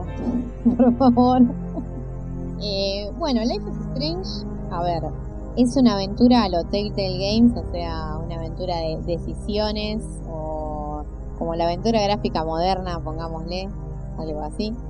Pero, eh, bueno, en Life is Strange como que el personaje jugable es una chica que se llama Max, que como que descubre en una situación medio límite que tiene el poder de retroceder el tiempo. y obviamente esta idea de, de retroceder el tiempo, esta idea narrativa, pasa al gameplay en el hecho de que el jugador en cualquier momento puede retroceder el tiempo y volver a jugar alguna parte. O sea, digamos que, de hecho, obviamente el juego hace uso de esto y hay momentos en los que tenés que perder o llegar a un punto de la cagué para volver atrás, jugarla. En ese sentido está muy bueno. Eh, es cierto que el juego generó medio debate con el final. Yo igual estoy bastante a favor del final porque me parece que el final es medio eso. Es como, es como que vos en- hay muchas decisiones en el medio que vos las tomás. A otras que las revertís o no. Pero a mí me parece que si bien el final es como binario, o sea, es esto, esto, como que igual vos sentís que la que algunas decisiones que tomaste importaron o que vos sentís que el personaje de alguna manera u otra creció o que algo hay. Yo sentí eso. No, no, sí, eso indudablemente se, se siente o, se percibe de algún modo durante el juego. El problema es que ah, es como, yo me lo imagino como si fuera un, rombo arranca de una punta, se ensancha hacia el medio y empieza a achicar otra vez hacia una punta. O sea, en el medio hay muchas variantes, hay opciones, hay, hay cosas, hay para tomar y demás. Pero bueno, al final siento un poco que es esto o esto. Entonces, quizá le faltó un poco más de, que al rombo, o sea, lo corten por la mitad y que quede en triángulo. O sea, que te dé muchas más posibilidades al final. Sí, sí. Sí, como Heavy Rain, por ejemplo. Claro, bueno. Sí, sí. mejoró tal cual. Pero bueno, no, pero excelente juego. Muy Sí, buen es, juego. es, es un juego que además engancha bastante y que, eh, nada, al principio puede parecer re buena onda o no sé cómo explicarlo, muy idílico o inocente, pero que tiene bastantes cosas turbias tirando al final, eh, como se dice. Todo el misterio como medio similar a lo que es Twin Peaks, como que bueno, vos siendo Max te reencontrás con una amiga tuya de la infancia que se llama Chloe. La diferencia entre Chloe y Max es que Max se fue del lugar donde ju- el juego que se llama Arcadia Bay y volvió para estudiar y entre comillas abandonó a Chloe que era la mejor amiga quien se quedó ahí en Arcadia Bay y que ahora básicamente parece otra persona tuvo otra junta otra vida. Y como que también si se quiere el disparador del juego es eh, como se dice es la desaparición o el misterio la, a la que intentan encontrar es a una chica que se llama Rachel, que vendría a ser como la Laura Palmer de este juego, que no te dicen que está muerta, pero la están buscando hace un montón, entonces ella está, se murió, suena feo, pero es como que es así, que es la esperanza desesperanzada.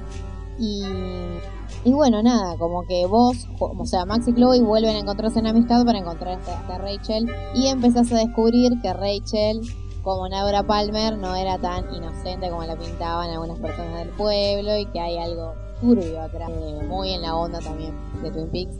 Life is Strange no es tan surrealista, tiene algunas partes que sí, tiene igual guiños. Twin Peaks, hay, o sea, hay una, por ejemplo, hay una parte en un espejo que encontrás la frase Firewalk with me, como que hay bastantes guiños que vos decís se inspiraron en Twin Peaks, se nota. Y bueno, como que el surrealismo se puede decir que Life is Strange lo reemplaza con ciencia ficción, aunque hay partes igual medio raras, medio que no sabes si es realidad o no, pero no tan al estilo de Lynch. Y bueno, lo que tiene Life is Strange, que es una aventura episódica, también cinco episodios como de Telltale Games, que dicen que va a salir una, o sea, está confirmada una segunda parte, no se sabe si es precuela o secuela, pero se filtró una supuesta precuela que vendría a ser, o sea, jugaríamos con Chloe cuando era amiga de Rachel antes de que Rachel le Esto igual todavía no está confirmado porque es un- una creación que hay por ahí. Sí, se- o sea, está confirmado que va a haber un nuevo juego. La precuela no está confirmada porque es una filtración. Ah, pero interesante sería una precuela. Quizá conectaría un poco más con los personajes o por ahí está más, más interesante es de repente tener un- una secuela donde te inventar una historia nueva con- y lo acercaría más a lo que es un poco este Twin Peaks, ir conociendo a fondo los Sí, sí, exacto. Sí, sí, sí. Eh, así que bueno, como que a simple vista pareciera porque nosotros hicimos, no sé yo, reviews o coberturas a Life is Strange en el sitio y es porque los trapitos sucios o lo que pasa es que subió como para que termine ahí en el sitio, pero bueno, si no lo jugaron, hoy, a ver, al que le gustó Twin Peaks le va a gustar, pero qué sé yo, al que le gustan los thrillers en general, criminalísticos o, o bueno, ahora lo estuvieron medio comparando a la serie esta, la nueva de Netflix, 13 Reasons Why, que igual no es tan igual, pero le gustó 13 Reasons Why, el tono adolescente así juvenil lo tiene. Es más turbia que 13 Reasons Why, pero lo tiene. ¿Qué más tenemos en esa lista Team Piquera? Bueno, después tenemos otra aventura episódica, mucho más rara, más desconocida y más surrealista linchiana, podríamos decir, que es eh, Kentucky Road Zero. No sé si la conocen, Daro lo jugaste. Verdad Sí, sí, este sí. Sí, muy bien, Daro. ¿Quién ahí, Daro? Ver. Este, este admito que es bastante eh, menos conocido, o sea, te lo tienen que recomendar porque si no, no lo, no lo llegas a jugar ni loco. no te aparecen los recomendados ni ahí. No es Sí, un yo no, que no me acuerdo cómo aparezca él. cualquiera. Eh, la verdad no me acuerdo cómo, cómo lo terminé jugando, porque lo jugué cuando salió. Este juego encima se anun- o sea, salió como por 2013 el primer capítulo y el último capítulo, que son cuatro nomás, terminó saliendo a mediados de 2016. O sea, hubo que esperar una banda para que lo Bastante. Sí, sí, la verdad que sí. Pero bueno, el tema justamente es que es un desarrollo muy indie y muy así como de autor, o sea, la empresa Cardboard Computers, un estudio chico, eh, se nota que ellos quisieron hacer, o sea, su juego artístico, su visión artística y que está recontra inspirado no solo en Twin Peaks, sino en muchas películas de David Lynch, la idea de David Lynch. Y, y bueno, se tomaron su tiempo. A ver, el juego se anunció, eh, sí, bueno, fue por 2012 que tuvo una campaña de Kickstarter muy pequeña. O sea, ellos pedían tipo 6.500 dólares con nada y juntaron, por decirles, 8.000 y pico. Eh, o sea que bueno, pasaron esa cifra, tampoco era muy difícil pasarla. Obviamente que el juego tuvo su hype, pero en una comunidad más indie. Eh, lo que tiene Kentucky Road Zero es que tiene mucho así surrealismo, realismo mágico. O sea, como que empieza. Empezás en una estación de servicio, sos un tipo que, trabaja como llevando paquetes, sí, un mensajero. Ponele, tenés tu camión, vas a buscar un paquete y lo tenés que llevar a lo que se llama la Road Zero. O sea, es como que la, road- la ruta cero vos la buscás y al principio, podría decir, te parece una aventura común, vas por, o sea, agarras el paquete, te vas, lo que tiene, lo primero que ves de raro es como que el mapa del juego, o sea, la, la carretera son como hilos dibujados en un, hilos blancos en un fondo negro, muy, muy minimalista, muy simple, todo el apartado del juego es minimalista. Y, la paleta de colores, por eso, recuerda mucho las películas de Lynch porque es como capaz saturado en un tono, tipo, entras a una habitación que son todos tonos azules y parece todo muy así de ensueño, bueno, estás soñando. Para que se hagan un poco más la idea es eh, usa paletas de colores muy a lo inside, La, exacto, exacto. Sí, muy pocos eso. colores y los pocos colores que se usan son para resaltar detalles que en algunos momentos son importantes. Sí, sí, sí, son importantes a nivel gameplay o a nivel que te están queriendo decir algo que tal vez no sabes qué, pero algo te están queriendo decir. Y bueno, en base a como, o sea, la trama empieza así, tenés que llevar un paquete a la ruta cero, das un montón de vueltas y la verdad que no sabría, o sea, cómo explicar lo que sigue, porque es como intentar explicar, no sé, lo último que estuvo saliendo de Twin Peaks, es complicado, o sea, hay una escena en la que te metes en visión, eh, es como, es surrealista, 100%. ¿Cómo? Sí, es un juego Claro, es, playero, es playero. Y bueno, a mí lo que me gustó del sistema de juego es que es tipo aventura de texto, como que vos eh, elegís opciones de diálogo, las vas tipo eligiendo en tiempo real, o sea, como por ejemplo, hay momentos que hay, es point and click, elegís cosas o vas avanzando, y hay momentos en, los que la acción avanza tipo película y a vos te dan opciones de diálogo.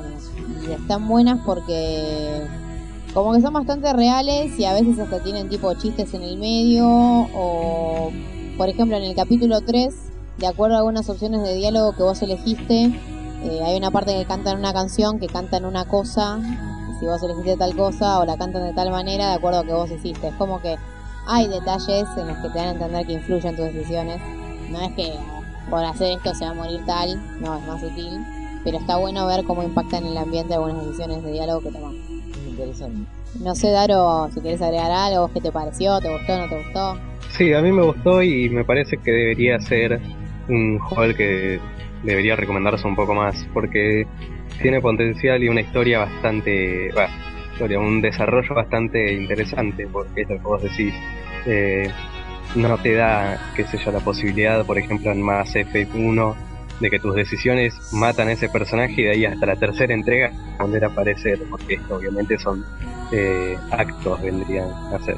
Pero sí, eso de que cambie cosas muy chiquitas creo que está bastante bien. Más que nada para darte a entender de que algunas decisiones tuyas impactan de alguna manera en el juego. Pero sí, otro recomendado. Sí, sí, está bueno. Además, es raro porque es un surrealismo que está llevado muy a la vida real. Eh, por eso digo tipo realismo mágico, porque por ejemplo en el capítulo 2 me acuerdo que el tipo como que le duele la pierna y como que tiene que ir a hacerse ver como una especie de hospital, es como... Y ahí como que jugás medio como toda la el papelerío, la burocracia hasta llegar a... Es como que es raro hacer el juego. Juego explota mu mucho esas cosas. No sé cómo explicarlo. Es como que, que, que agarra eso, o sea, cosas de la cotidianeidad y la lleva como a lo surrealista. Eso me, me pareció interesante a mí. Que también está en algunas pelis de Lynch, eso. O en Twin Peaks. Tipo, se comen un plato de comida y la comida tiene cara, esas cosas así. Entonces, decir ¿qué? Sí, o sea, situaciones raras y que son muy poco comunes de ver en cualquier otro eh, ámbito. Claro, sí, sí, sí. Y bueno, este juego suele estar de oferta porque ya obviamente salió hace bastante. Full price, la temporada entera está 25 dólares, sí, 25 dólares en Steam.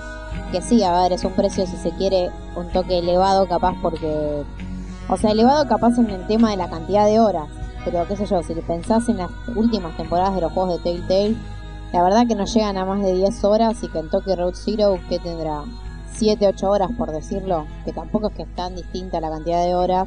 Y a mí me parece que es una experiencia mucho más rara y al que le gustan las aventuras gráficas o los juegos así a nivel experimental, a nivel narrativo, está muy bueno. Yo también coincido con Daro con eso de que habría que recomendarlo más. La verdad que sí. Tomen nota, tomen nota. Kentucky Road Zero, cuando esté de oferta, se lo compran. Exactamente. Bueno, y otro muy parecido eh, en términos también gráficos porque, bueno, está desarrollado tipo en low poly, o sea, así como es, es bastante minimalista, tipo gráficos dibujados con low poly porque son modelados con pocos polígonos, simplistas. Eh, que es el Virginia, del que hablamos en el piloto de podcast, me acuerdo. Ya, qué lejano parece aquel Qué lejano, ¿no? Sí, sí. No sé si tuvieron, desde aquel entonces, si tuvieron la oportunidad de chequearlo, Daro, Fran.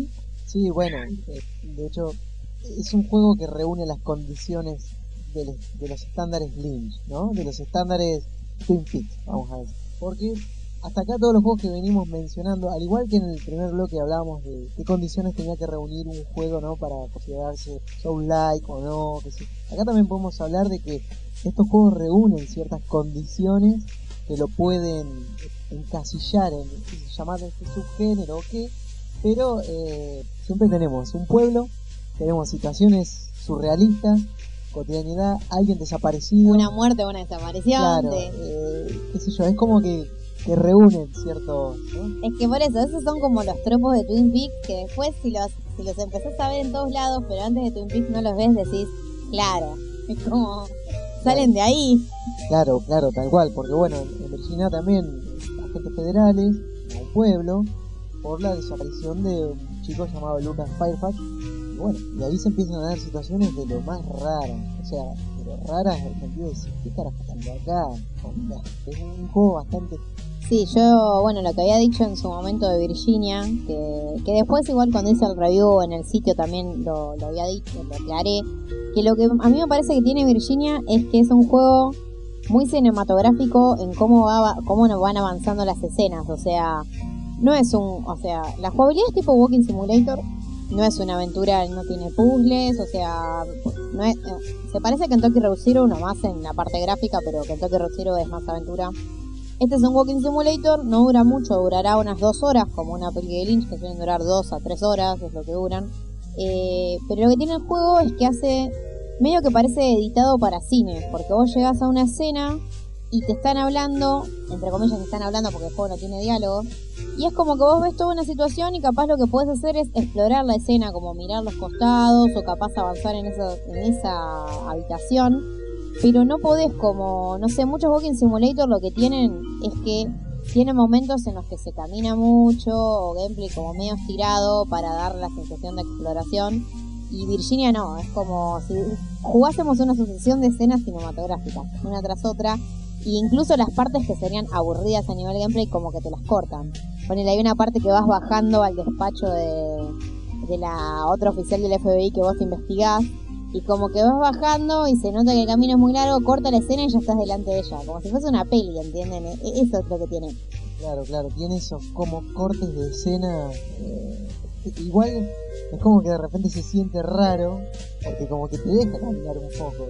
Y no es que tenés que caminar la escena, entonces abrís una puerta, se corta, va a aparecer cuando estás en la puerta, cuando estás no, Es como que caminás un toque y de, re- de repente te corta y estás ahí.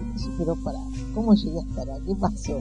Claro, en realidad es eso, es el corte, ahí está hecho un poco extraño, pero es así. Sí, eso por ejemplo pasa cuando estás yendo en el auto y podés mirar para los costados todos y, o sea, están yendo para la cafetería y en un momento frena y así de un segundo al otro ya estás adentro de la cafetería y, y ya te traen la cuenta, como que en ese medio hubo un intervalo de, seguramente cosas que pasaron, pero que obviamente se las saltean para no, no sé, no aburrir al, jugador o para obviarse toda esa escena pesada vendría a ser.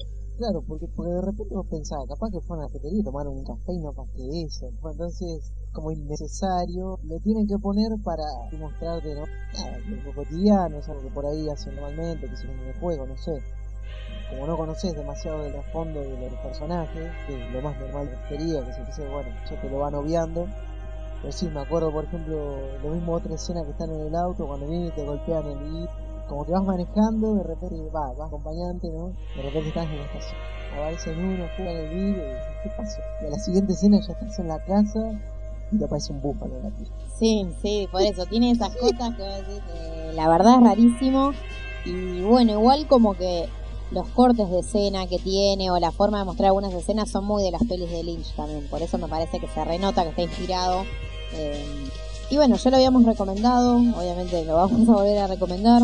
Y nada, está disponible en Steam, en Steam PC y en PlayStation 4. Así que también, anoten, jueguenlo ahí está bueno para agarrarlo en, en oferta, ¿no? Sí, sí, o Una sea, experiencia interesante, pero bueno, por ahí el que busca algo más de duración, cómpratelo en oferta. Sí, sí, totalmente. Y después el que queda tendría que ser, o sea, básicamente como Twin Peaks el videojuego, que es el de Premonition.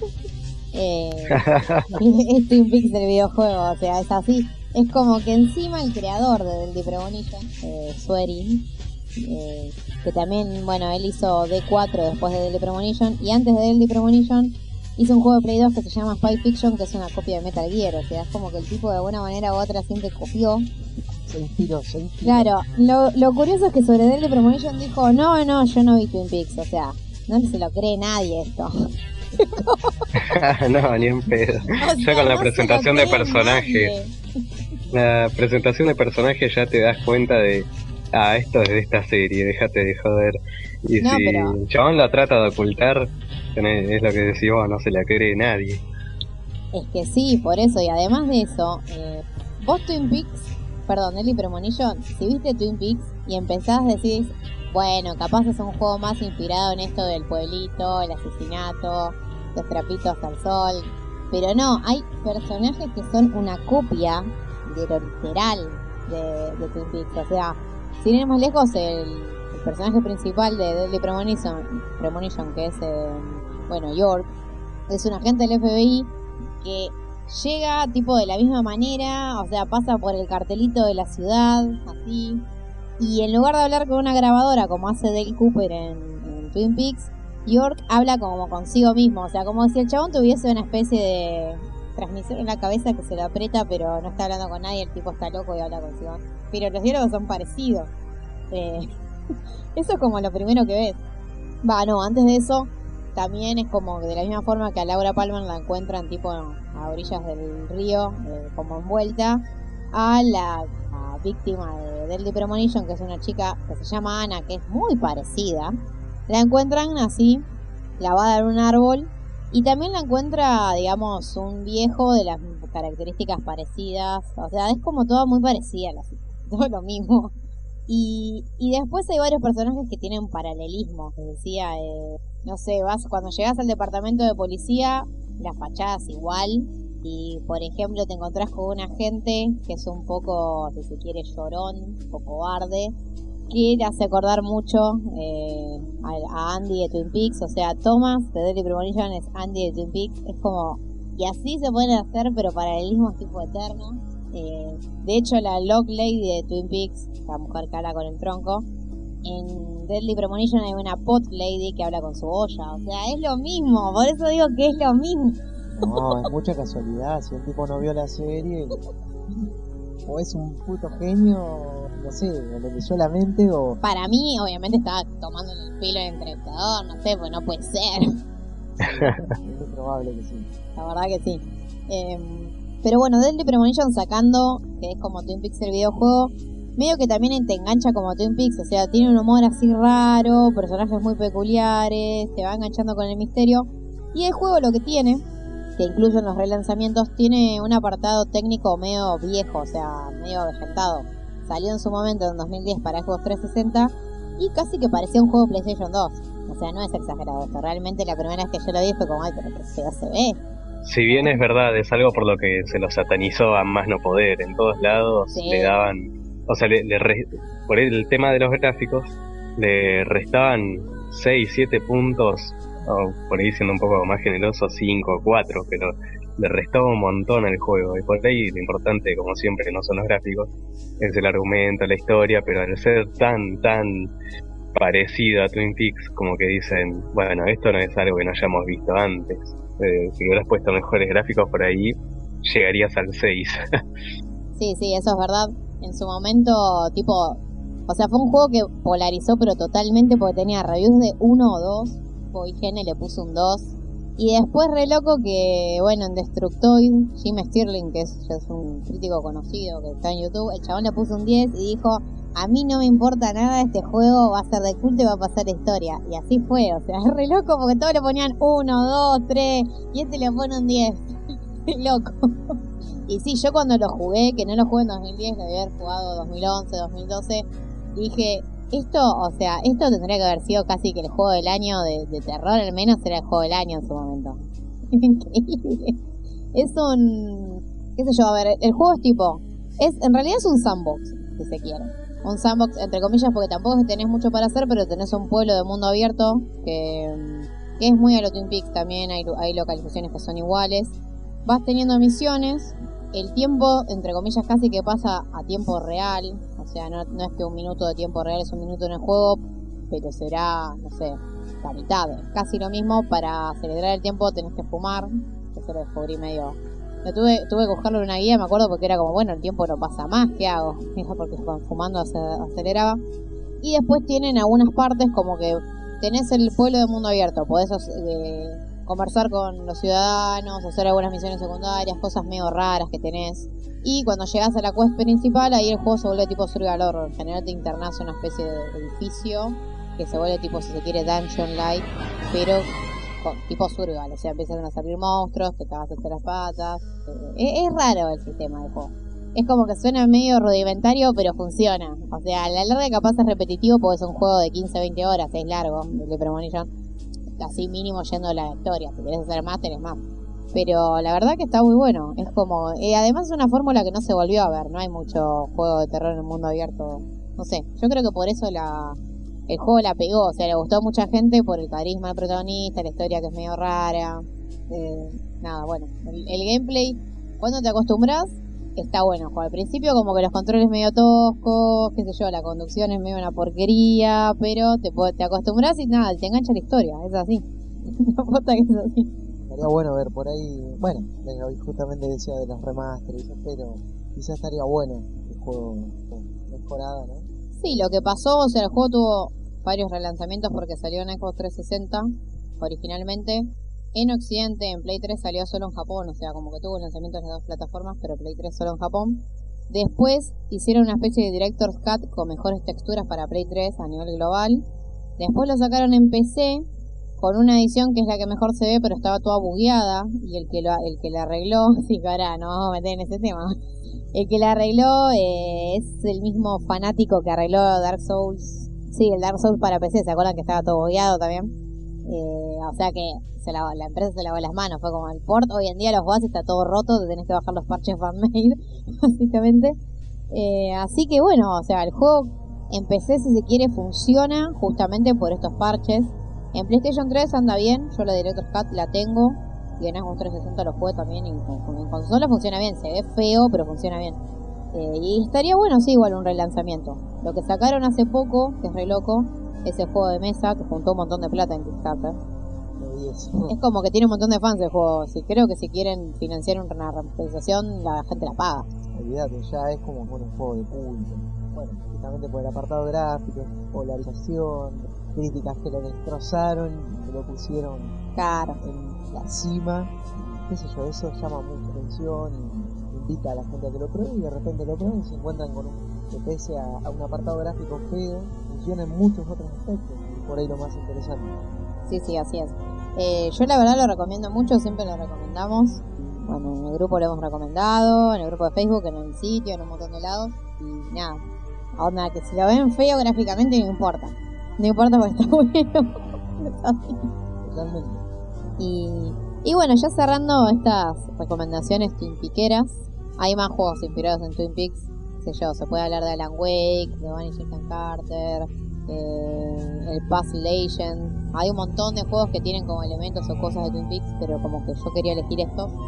Porque me parece que son los que más, en los que más se ve, digamos, Más inspiración. representativo. Sí, los que más le robaron, como del premonillo. No, los que más se inspiraron. Claro, los que más lo homenajearon. Exactamente.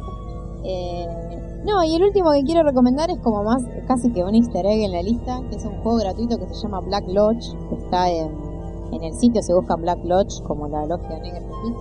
Eh, es un juego fan-made, con gráficos tipo Atari, o sea, re simple, en el que tenés que, bueno, el personaje jugable es Dale Cooper, el protagonista de la serie, que tiene que escapar justamente de la habitación roja, sin toparse con algunos personajes malvados de la serie, que si los digamos que los tocas perdés, la onda es pasar por pantallas. Es como esquivar, pasás otra pantalla, es muy simple, pero qué sé yo, como homenaje está bueno mencionarlo. La verdad Es un homenaje, aparte es gratis, claro, qué sé yo. Está bueno. Estaría bueno algún día capaz ver a un juego oficial de Twin Peaks, pero no sé, no sé si...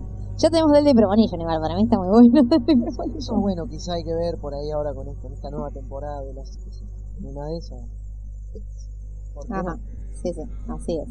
Em, y bueno, no sé, ahora yo diría de pasar a otro asunto, pero le voy a dejar a Daro que nos cuente para inaugurar un poco su experiencia con Inner Chain. Claro, porque acá lo que queremos saber, eh, justamente, Daro, es cómo fue tu experiencia, o sea, ¿qué, qué te hizo sentir que jugar, jugar a Inner Chains que esté tan roto, que esté tan bugueado?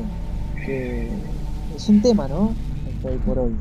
Sí, la verdad es que sí. Inner Chains es un juego que, inclusive a mí, que no soy darle mucha bola a esta clase de juegos, o sea que se basan más que nada en, su apartado gráfico y ambiental, como otro que ya voy a mencionar más adelante.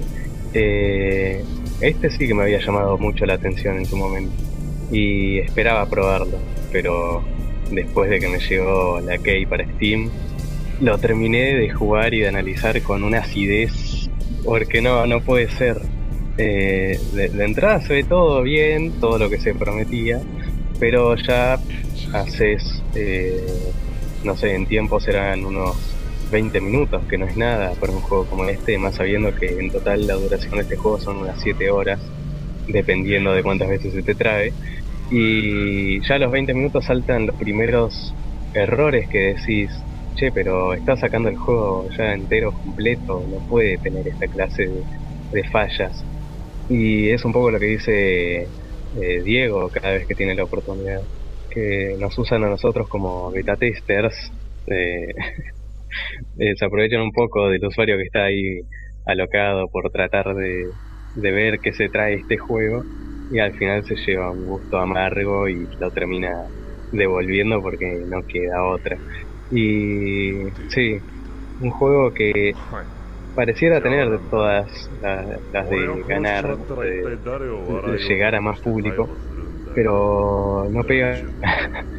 es un tropezón atrás del otro. eh, inteligencia artificial muy, muy eh, torpe, muy boluda, que no hacen cosas como no podés creer otros personajes.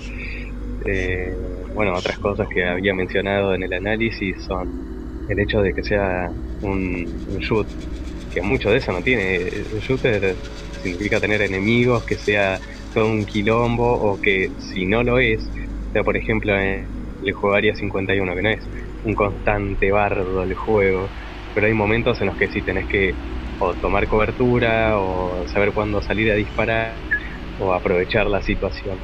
Y este no tiene nada, es, bueno, le pusimos un arma en, en la mano y la vista es de un FPS, listo, como que no, no, no cierra, Claro, No, porque, se, se nota. Porque a uno cuando, cuando le dicen shooter o, cuando te están diciendo, bueno, es un shooter, es un FPS, lo primero que se te viene a la cabeza es Doom.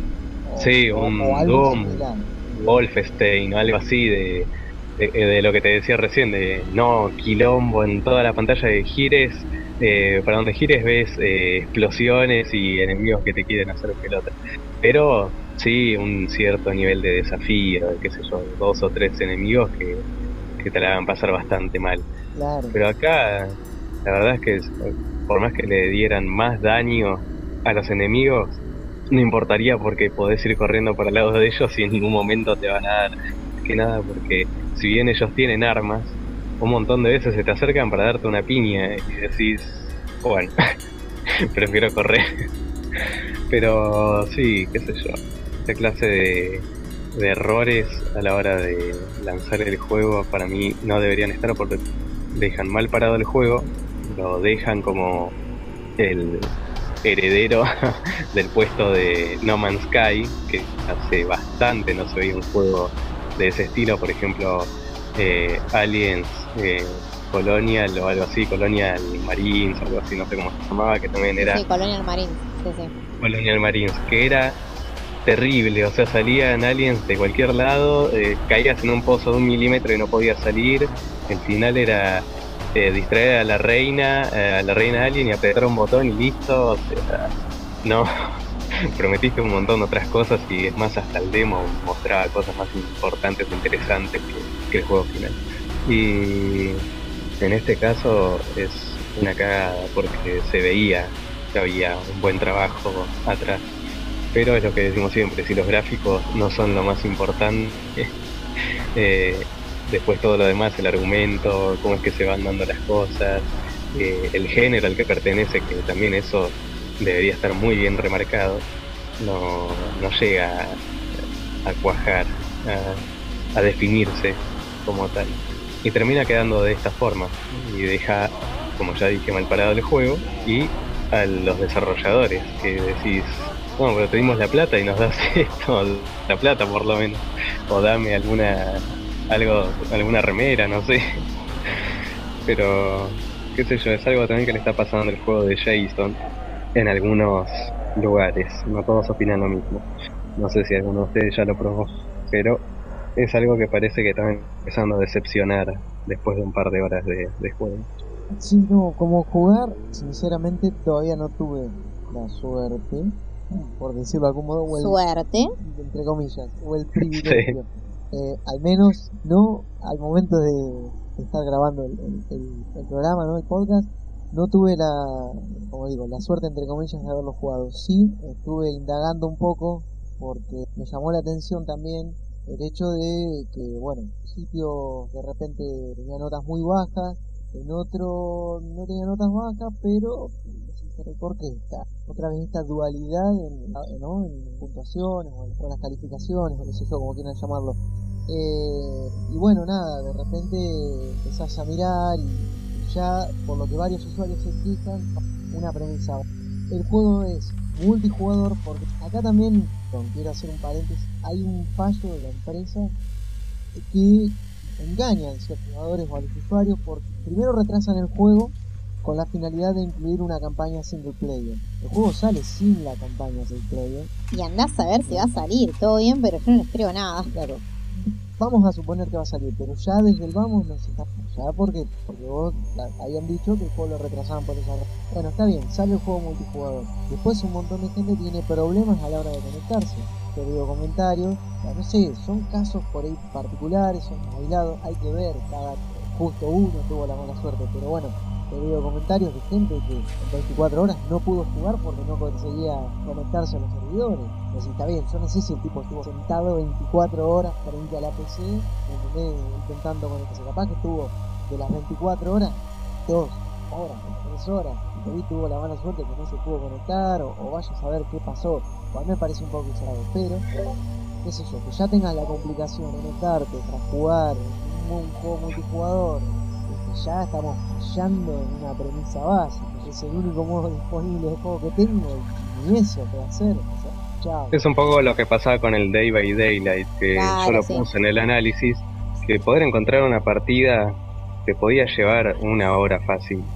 Eh, más que nada porque, sí, más que nada porque no pone una especie como de, no sé cómo decirlo, como intervalo para decidir si irte de la partida o no.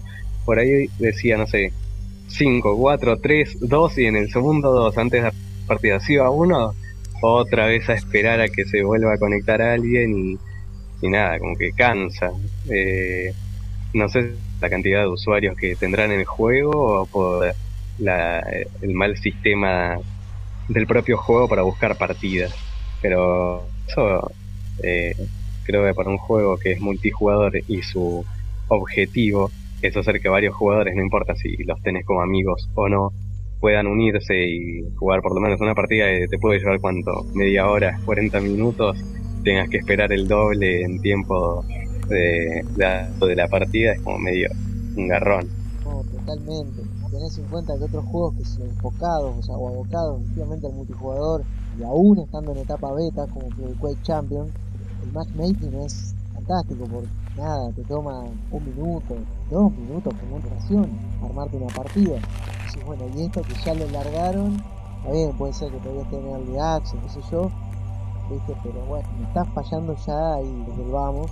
Y después, bueno, la gran cantidad de bugs, ¿no? Que, que adornan todo esto, como, bueno, problemas de- del motor, de, de física, sobre motor gráfico, eh, que de algún modo se rompen. o- Hay una, por ejemplo, que, que cuando quieren entrar al auto, hace toda la acción y después como que sin salir andando en el vehículo, el tipo se mueve por el escenario como si estuviera sentado en, un auto. Muy... Sí, es gra- gracioso, sí, es gracioso. Es ridículo, es absurdo. Ahora, ¿eso está bien? No, para mí no está nada bien. Mucho menos porque la plata te la dieron su usuario. Yo creo que bueno, ahí no sé si es parte de culpa de los publishers, de algún modo presionan o, o le ponen fechas, límites, desarrolladores, y que bueno, tal vez no, no Sí, que, que no son muy realistas como para llevar adelante el proyecto y terminarlo para ese día. Claro, viste, entonces te salen juegos sin testear, porque directamente eso le falta un testeo. No, no me jodan, ahí nadie lo probó, que si no, mínimamente te tenés que dar cuenta que el juego está roto en varios aspectos, está fallado en varios aspectos. Es como que, está bien, al publisher por ahí no le importa, de última le distribuye, bueno, mirá, 20.000 juegos y justo fallado, bueno, al estudio lo entierran. Sí, sí.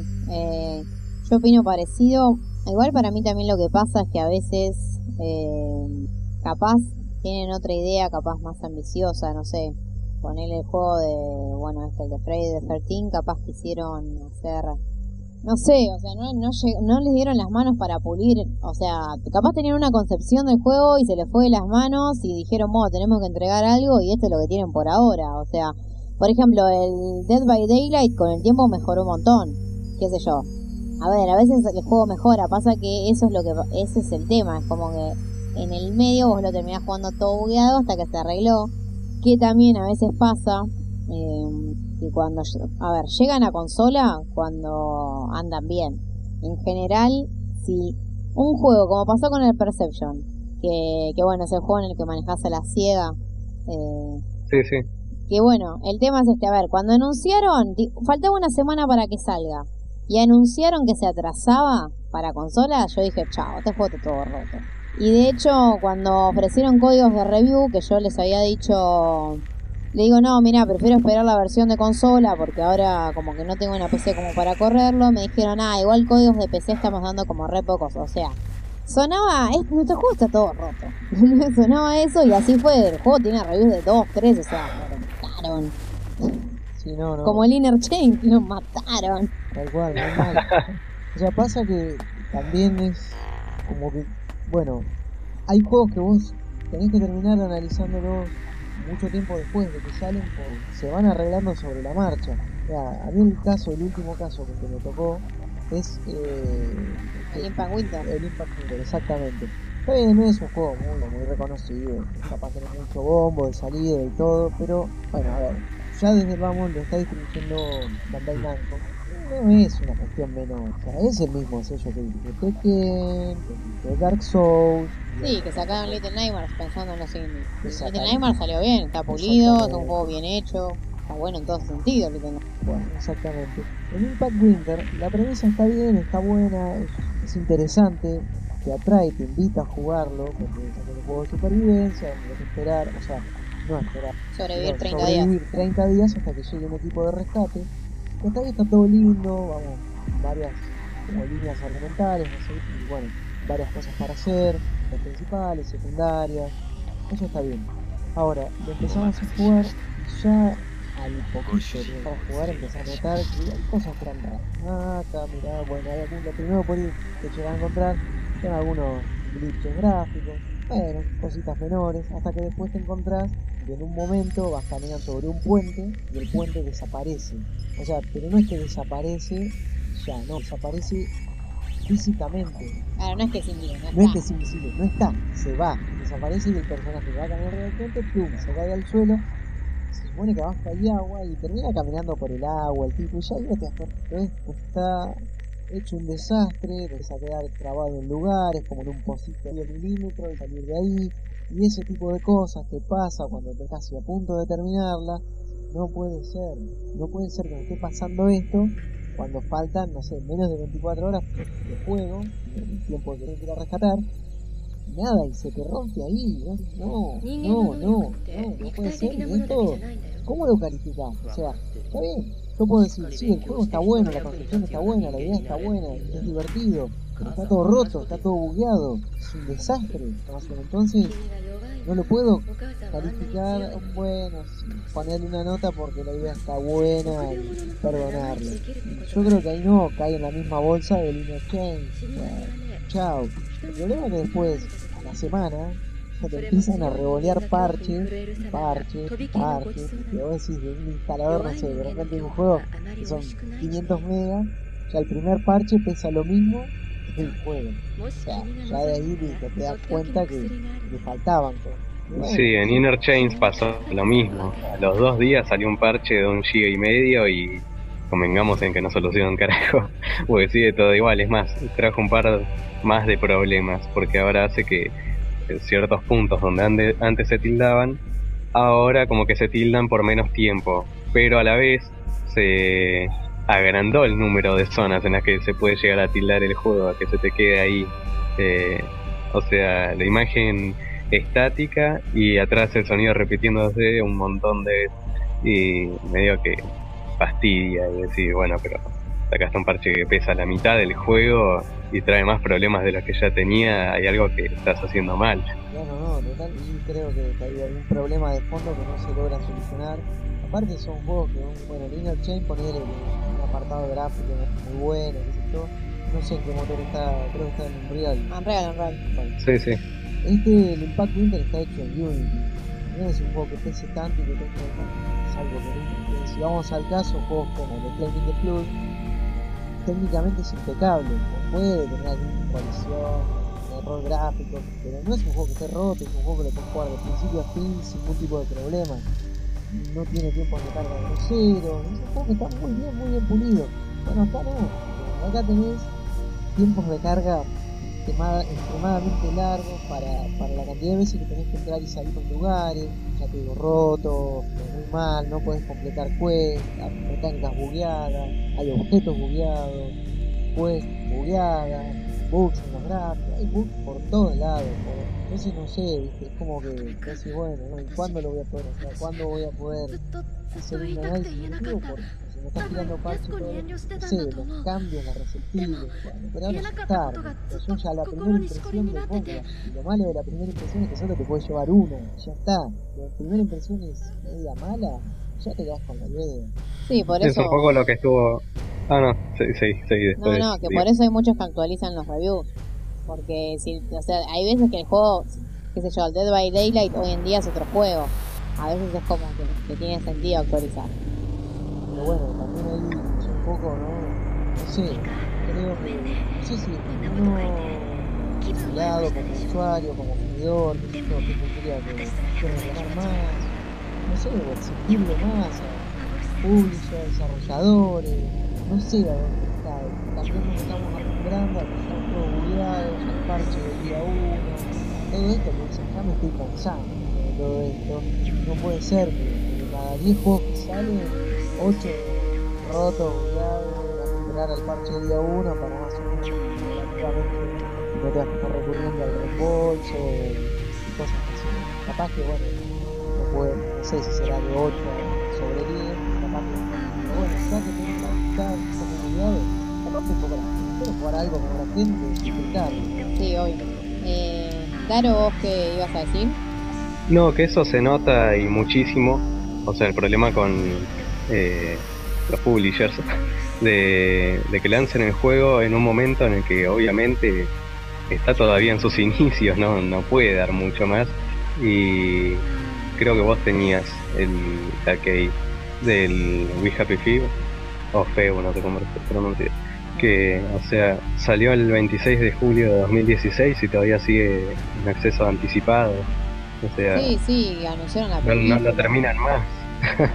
Sí, no, bueno, pero hay casos peores. El DayZ sigue en acceso anticipado. Sí, bueno, Ah, sí. O sea, hay casos realmente que esos juegos nunca van a salir de acceso anticipado. bueno. Para mí. No, o sea, ya ahí nos podríamos, podríamos hacer una larga lista de juegos que jamás podrían llegar a salir, que los veo virtualmente imposibles. El DayZ es un caso, el Rust, o sea, la fecha del DayZ es, 2013, ¿entienden? O sea, es el colmo. ya pasamos cuatro años y todavía estamos en veremos. ¿Qué sé yo? Ya creo que los desarrolladores la hicieron, veremos, cuando echamos un poco de ganas y sacamos otra actualización, no sé, es como, como el caso de este, ah, me digo, ¿no? Es el síndrome, un poco el síndrome Star Citizen. Sí, también. Son esos juegos que vos decís, bueno, lo veremos algún día terminado, o sea, tantos años de esa alfa, ni hablamos de una beta. ¿Hasta cuándo? ¿Qué, qué, qué querés lograr? O sea, ¿Querés lograr un juego terminado? ¿Querés que realmente el, el usuario tenga la posibilidad de disfrutarlo? No sé, le querés una gran bomba de humo, no sé, que van a ver terminadas. Entonces por eso digo ahí como, creo que como un poco como usuario, no, no sé si me corresponde reclamar más, por eso no, no sé bien dónde está el, el punto, el quiebre de pasar a tener juegos bien terminados, juegos pulidos, qué sé yo, empezamos a recibir un montón de cosas sin terminar, que no se van a terminar nunca, llenas de bugs, rotas, promesas que se cumplen, no sé. Sí, obviamente. Pasa que no sé si hay una respuesta a eso. O sea, como conclusión, creo que podemos llegar a eso. O sea, que la verdad es un hecho de los bugs.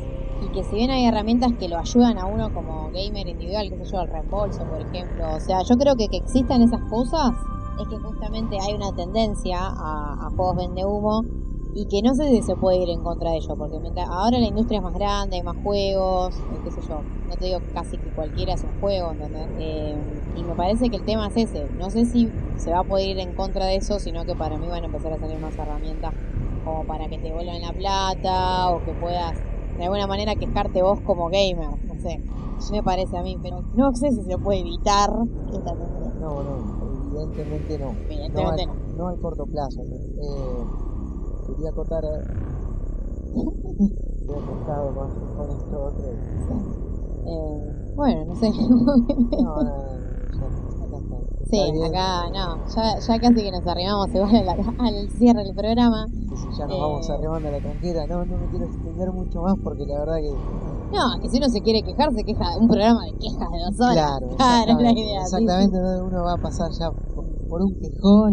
La cosa acá tampoco es quejarnos, sino es eh, mostrarnos una realidad que es así, que los juegos cada vez salen más rotos y que terminan siendo por ahí los, lo hacemos con este caso del pero bueno, terminan siendo los fans, terminan siendo el trabajo. Ah, sí, sí, sí, sí. los Es lo así. yo, y le terminan ¿no? diciendo que las cosas son. Pero bueno, así están las cosas. No, y bueno, y como siempre que cerramos con esto de qué jugamos esta semana, si quieren comenten algo que hayan jugado que les gustó. No sé, Daro, que estuviste jugando además de últimamente, ¿no? De Inner Chain, que es un horror. Daro murió. No, no, A ver, Ah, no, no. que Inner Chains eh, lo jugué solamente para analizarlo y después, chao. Menos No, mal sí, que no puse, eso. O sea, que no puse un peso para conseguirlo. La idea, o sea, comentanos algo que hayas estado jugando que te gustó para, no sé, quitarnos el mal sabor de boca.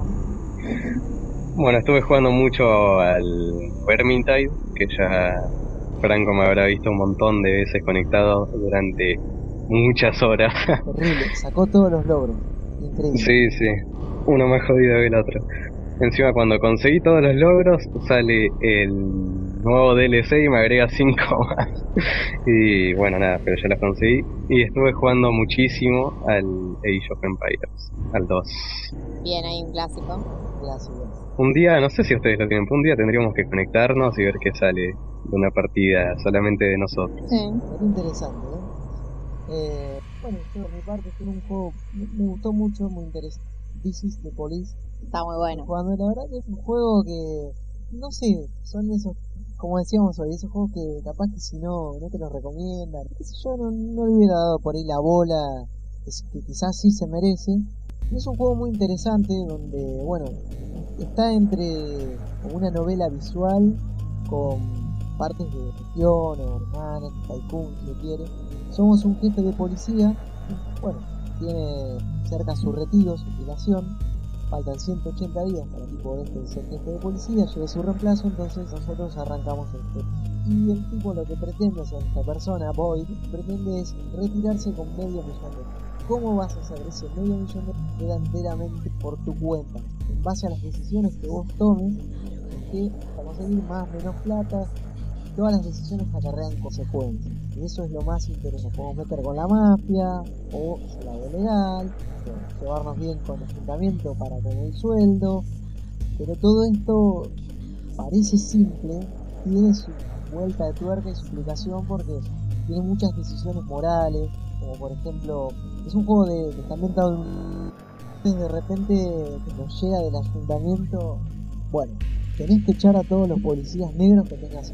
Vos podés acatar esa orden o no, cumplirlo o no, y te va a traer consecuencias o beneficios por los dos lados.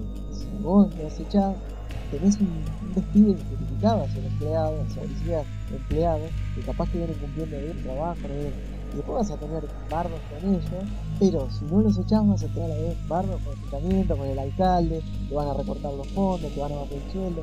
No sé, está muy, muy, muy, muy bien pensado. Eh, La verdad, muy interesante. Y nada, se lo recomiendo que lo prueben porque, no sé, Sí, yo lo que había jugado me había gustado mucho. Además, como artísticamente está bueno, o sea, la gráfica, la banda sonora. también sí. es como, es low poly. Sí, es así, es tipo low poly también, muy minimalista. Tiene gráficos muy Another World. Claro, sí. Sí, sí, sí, sí. Exactamente. Exactamente.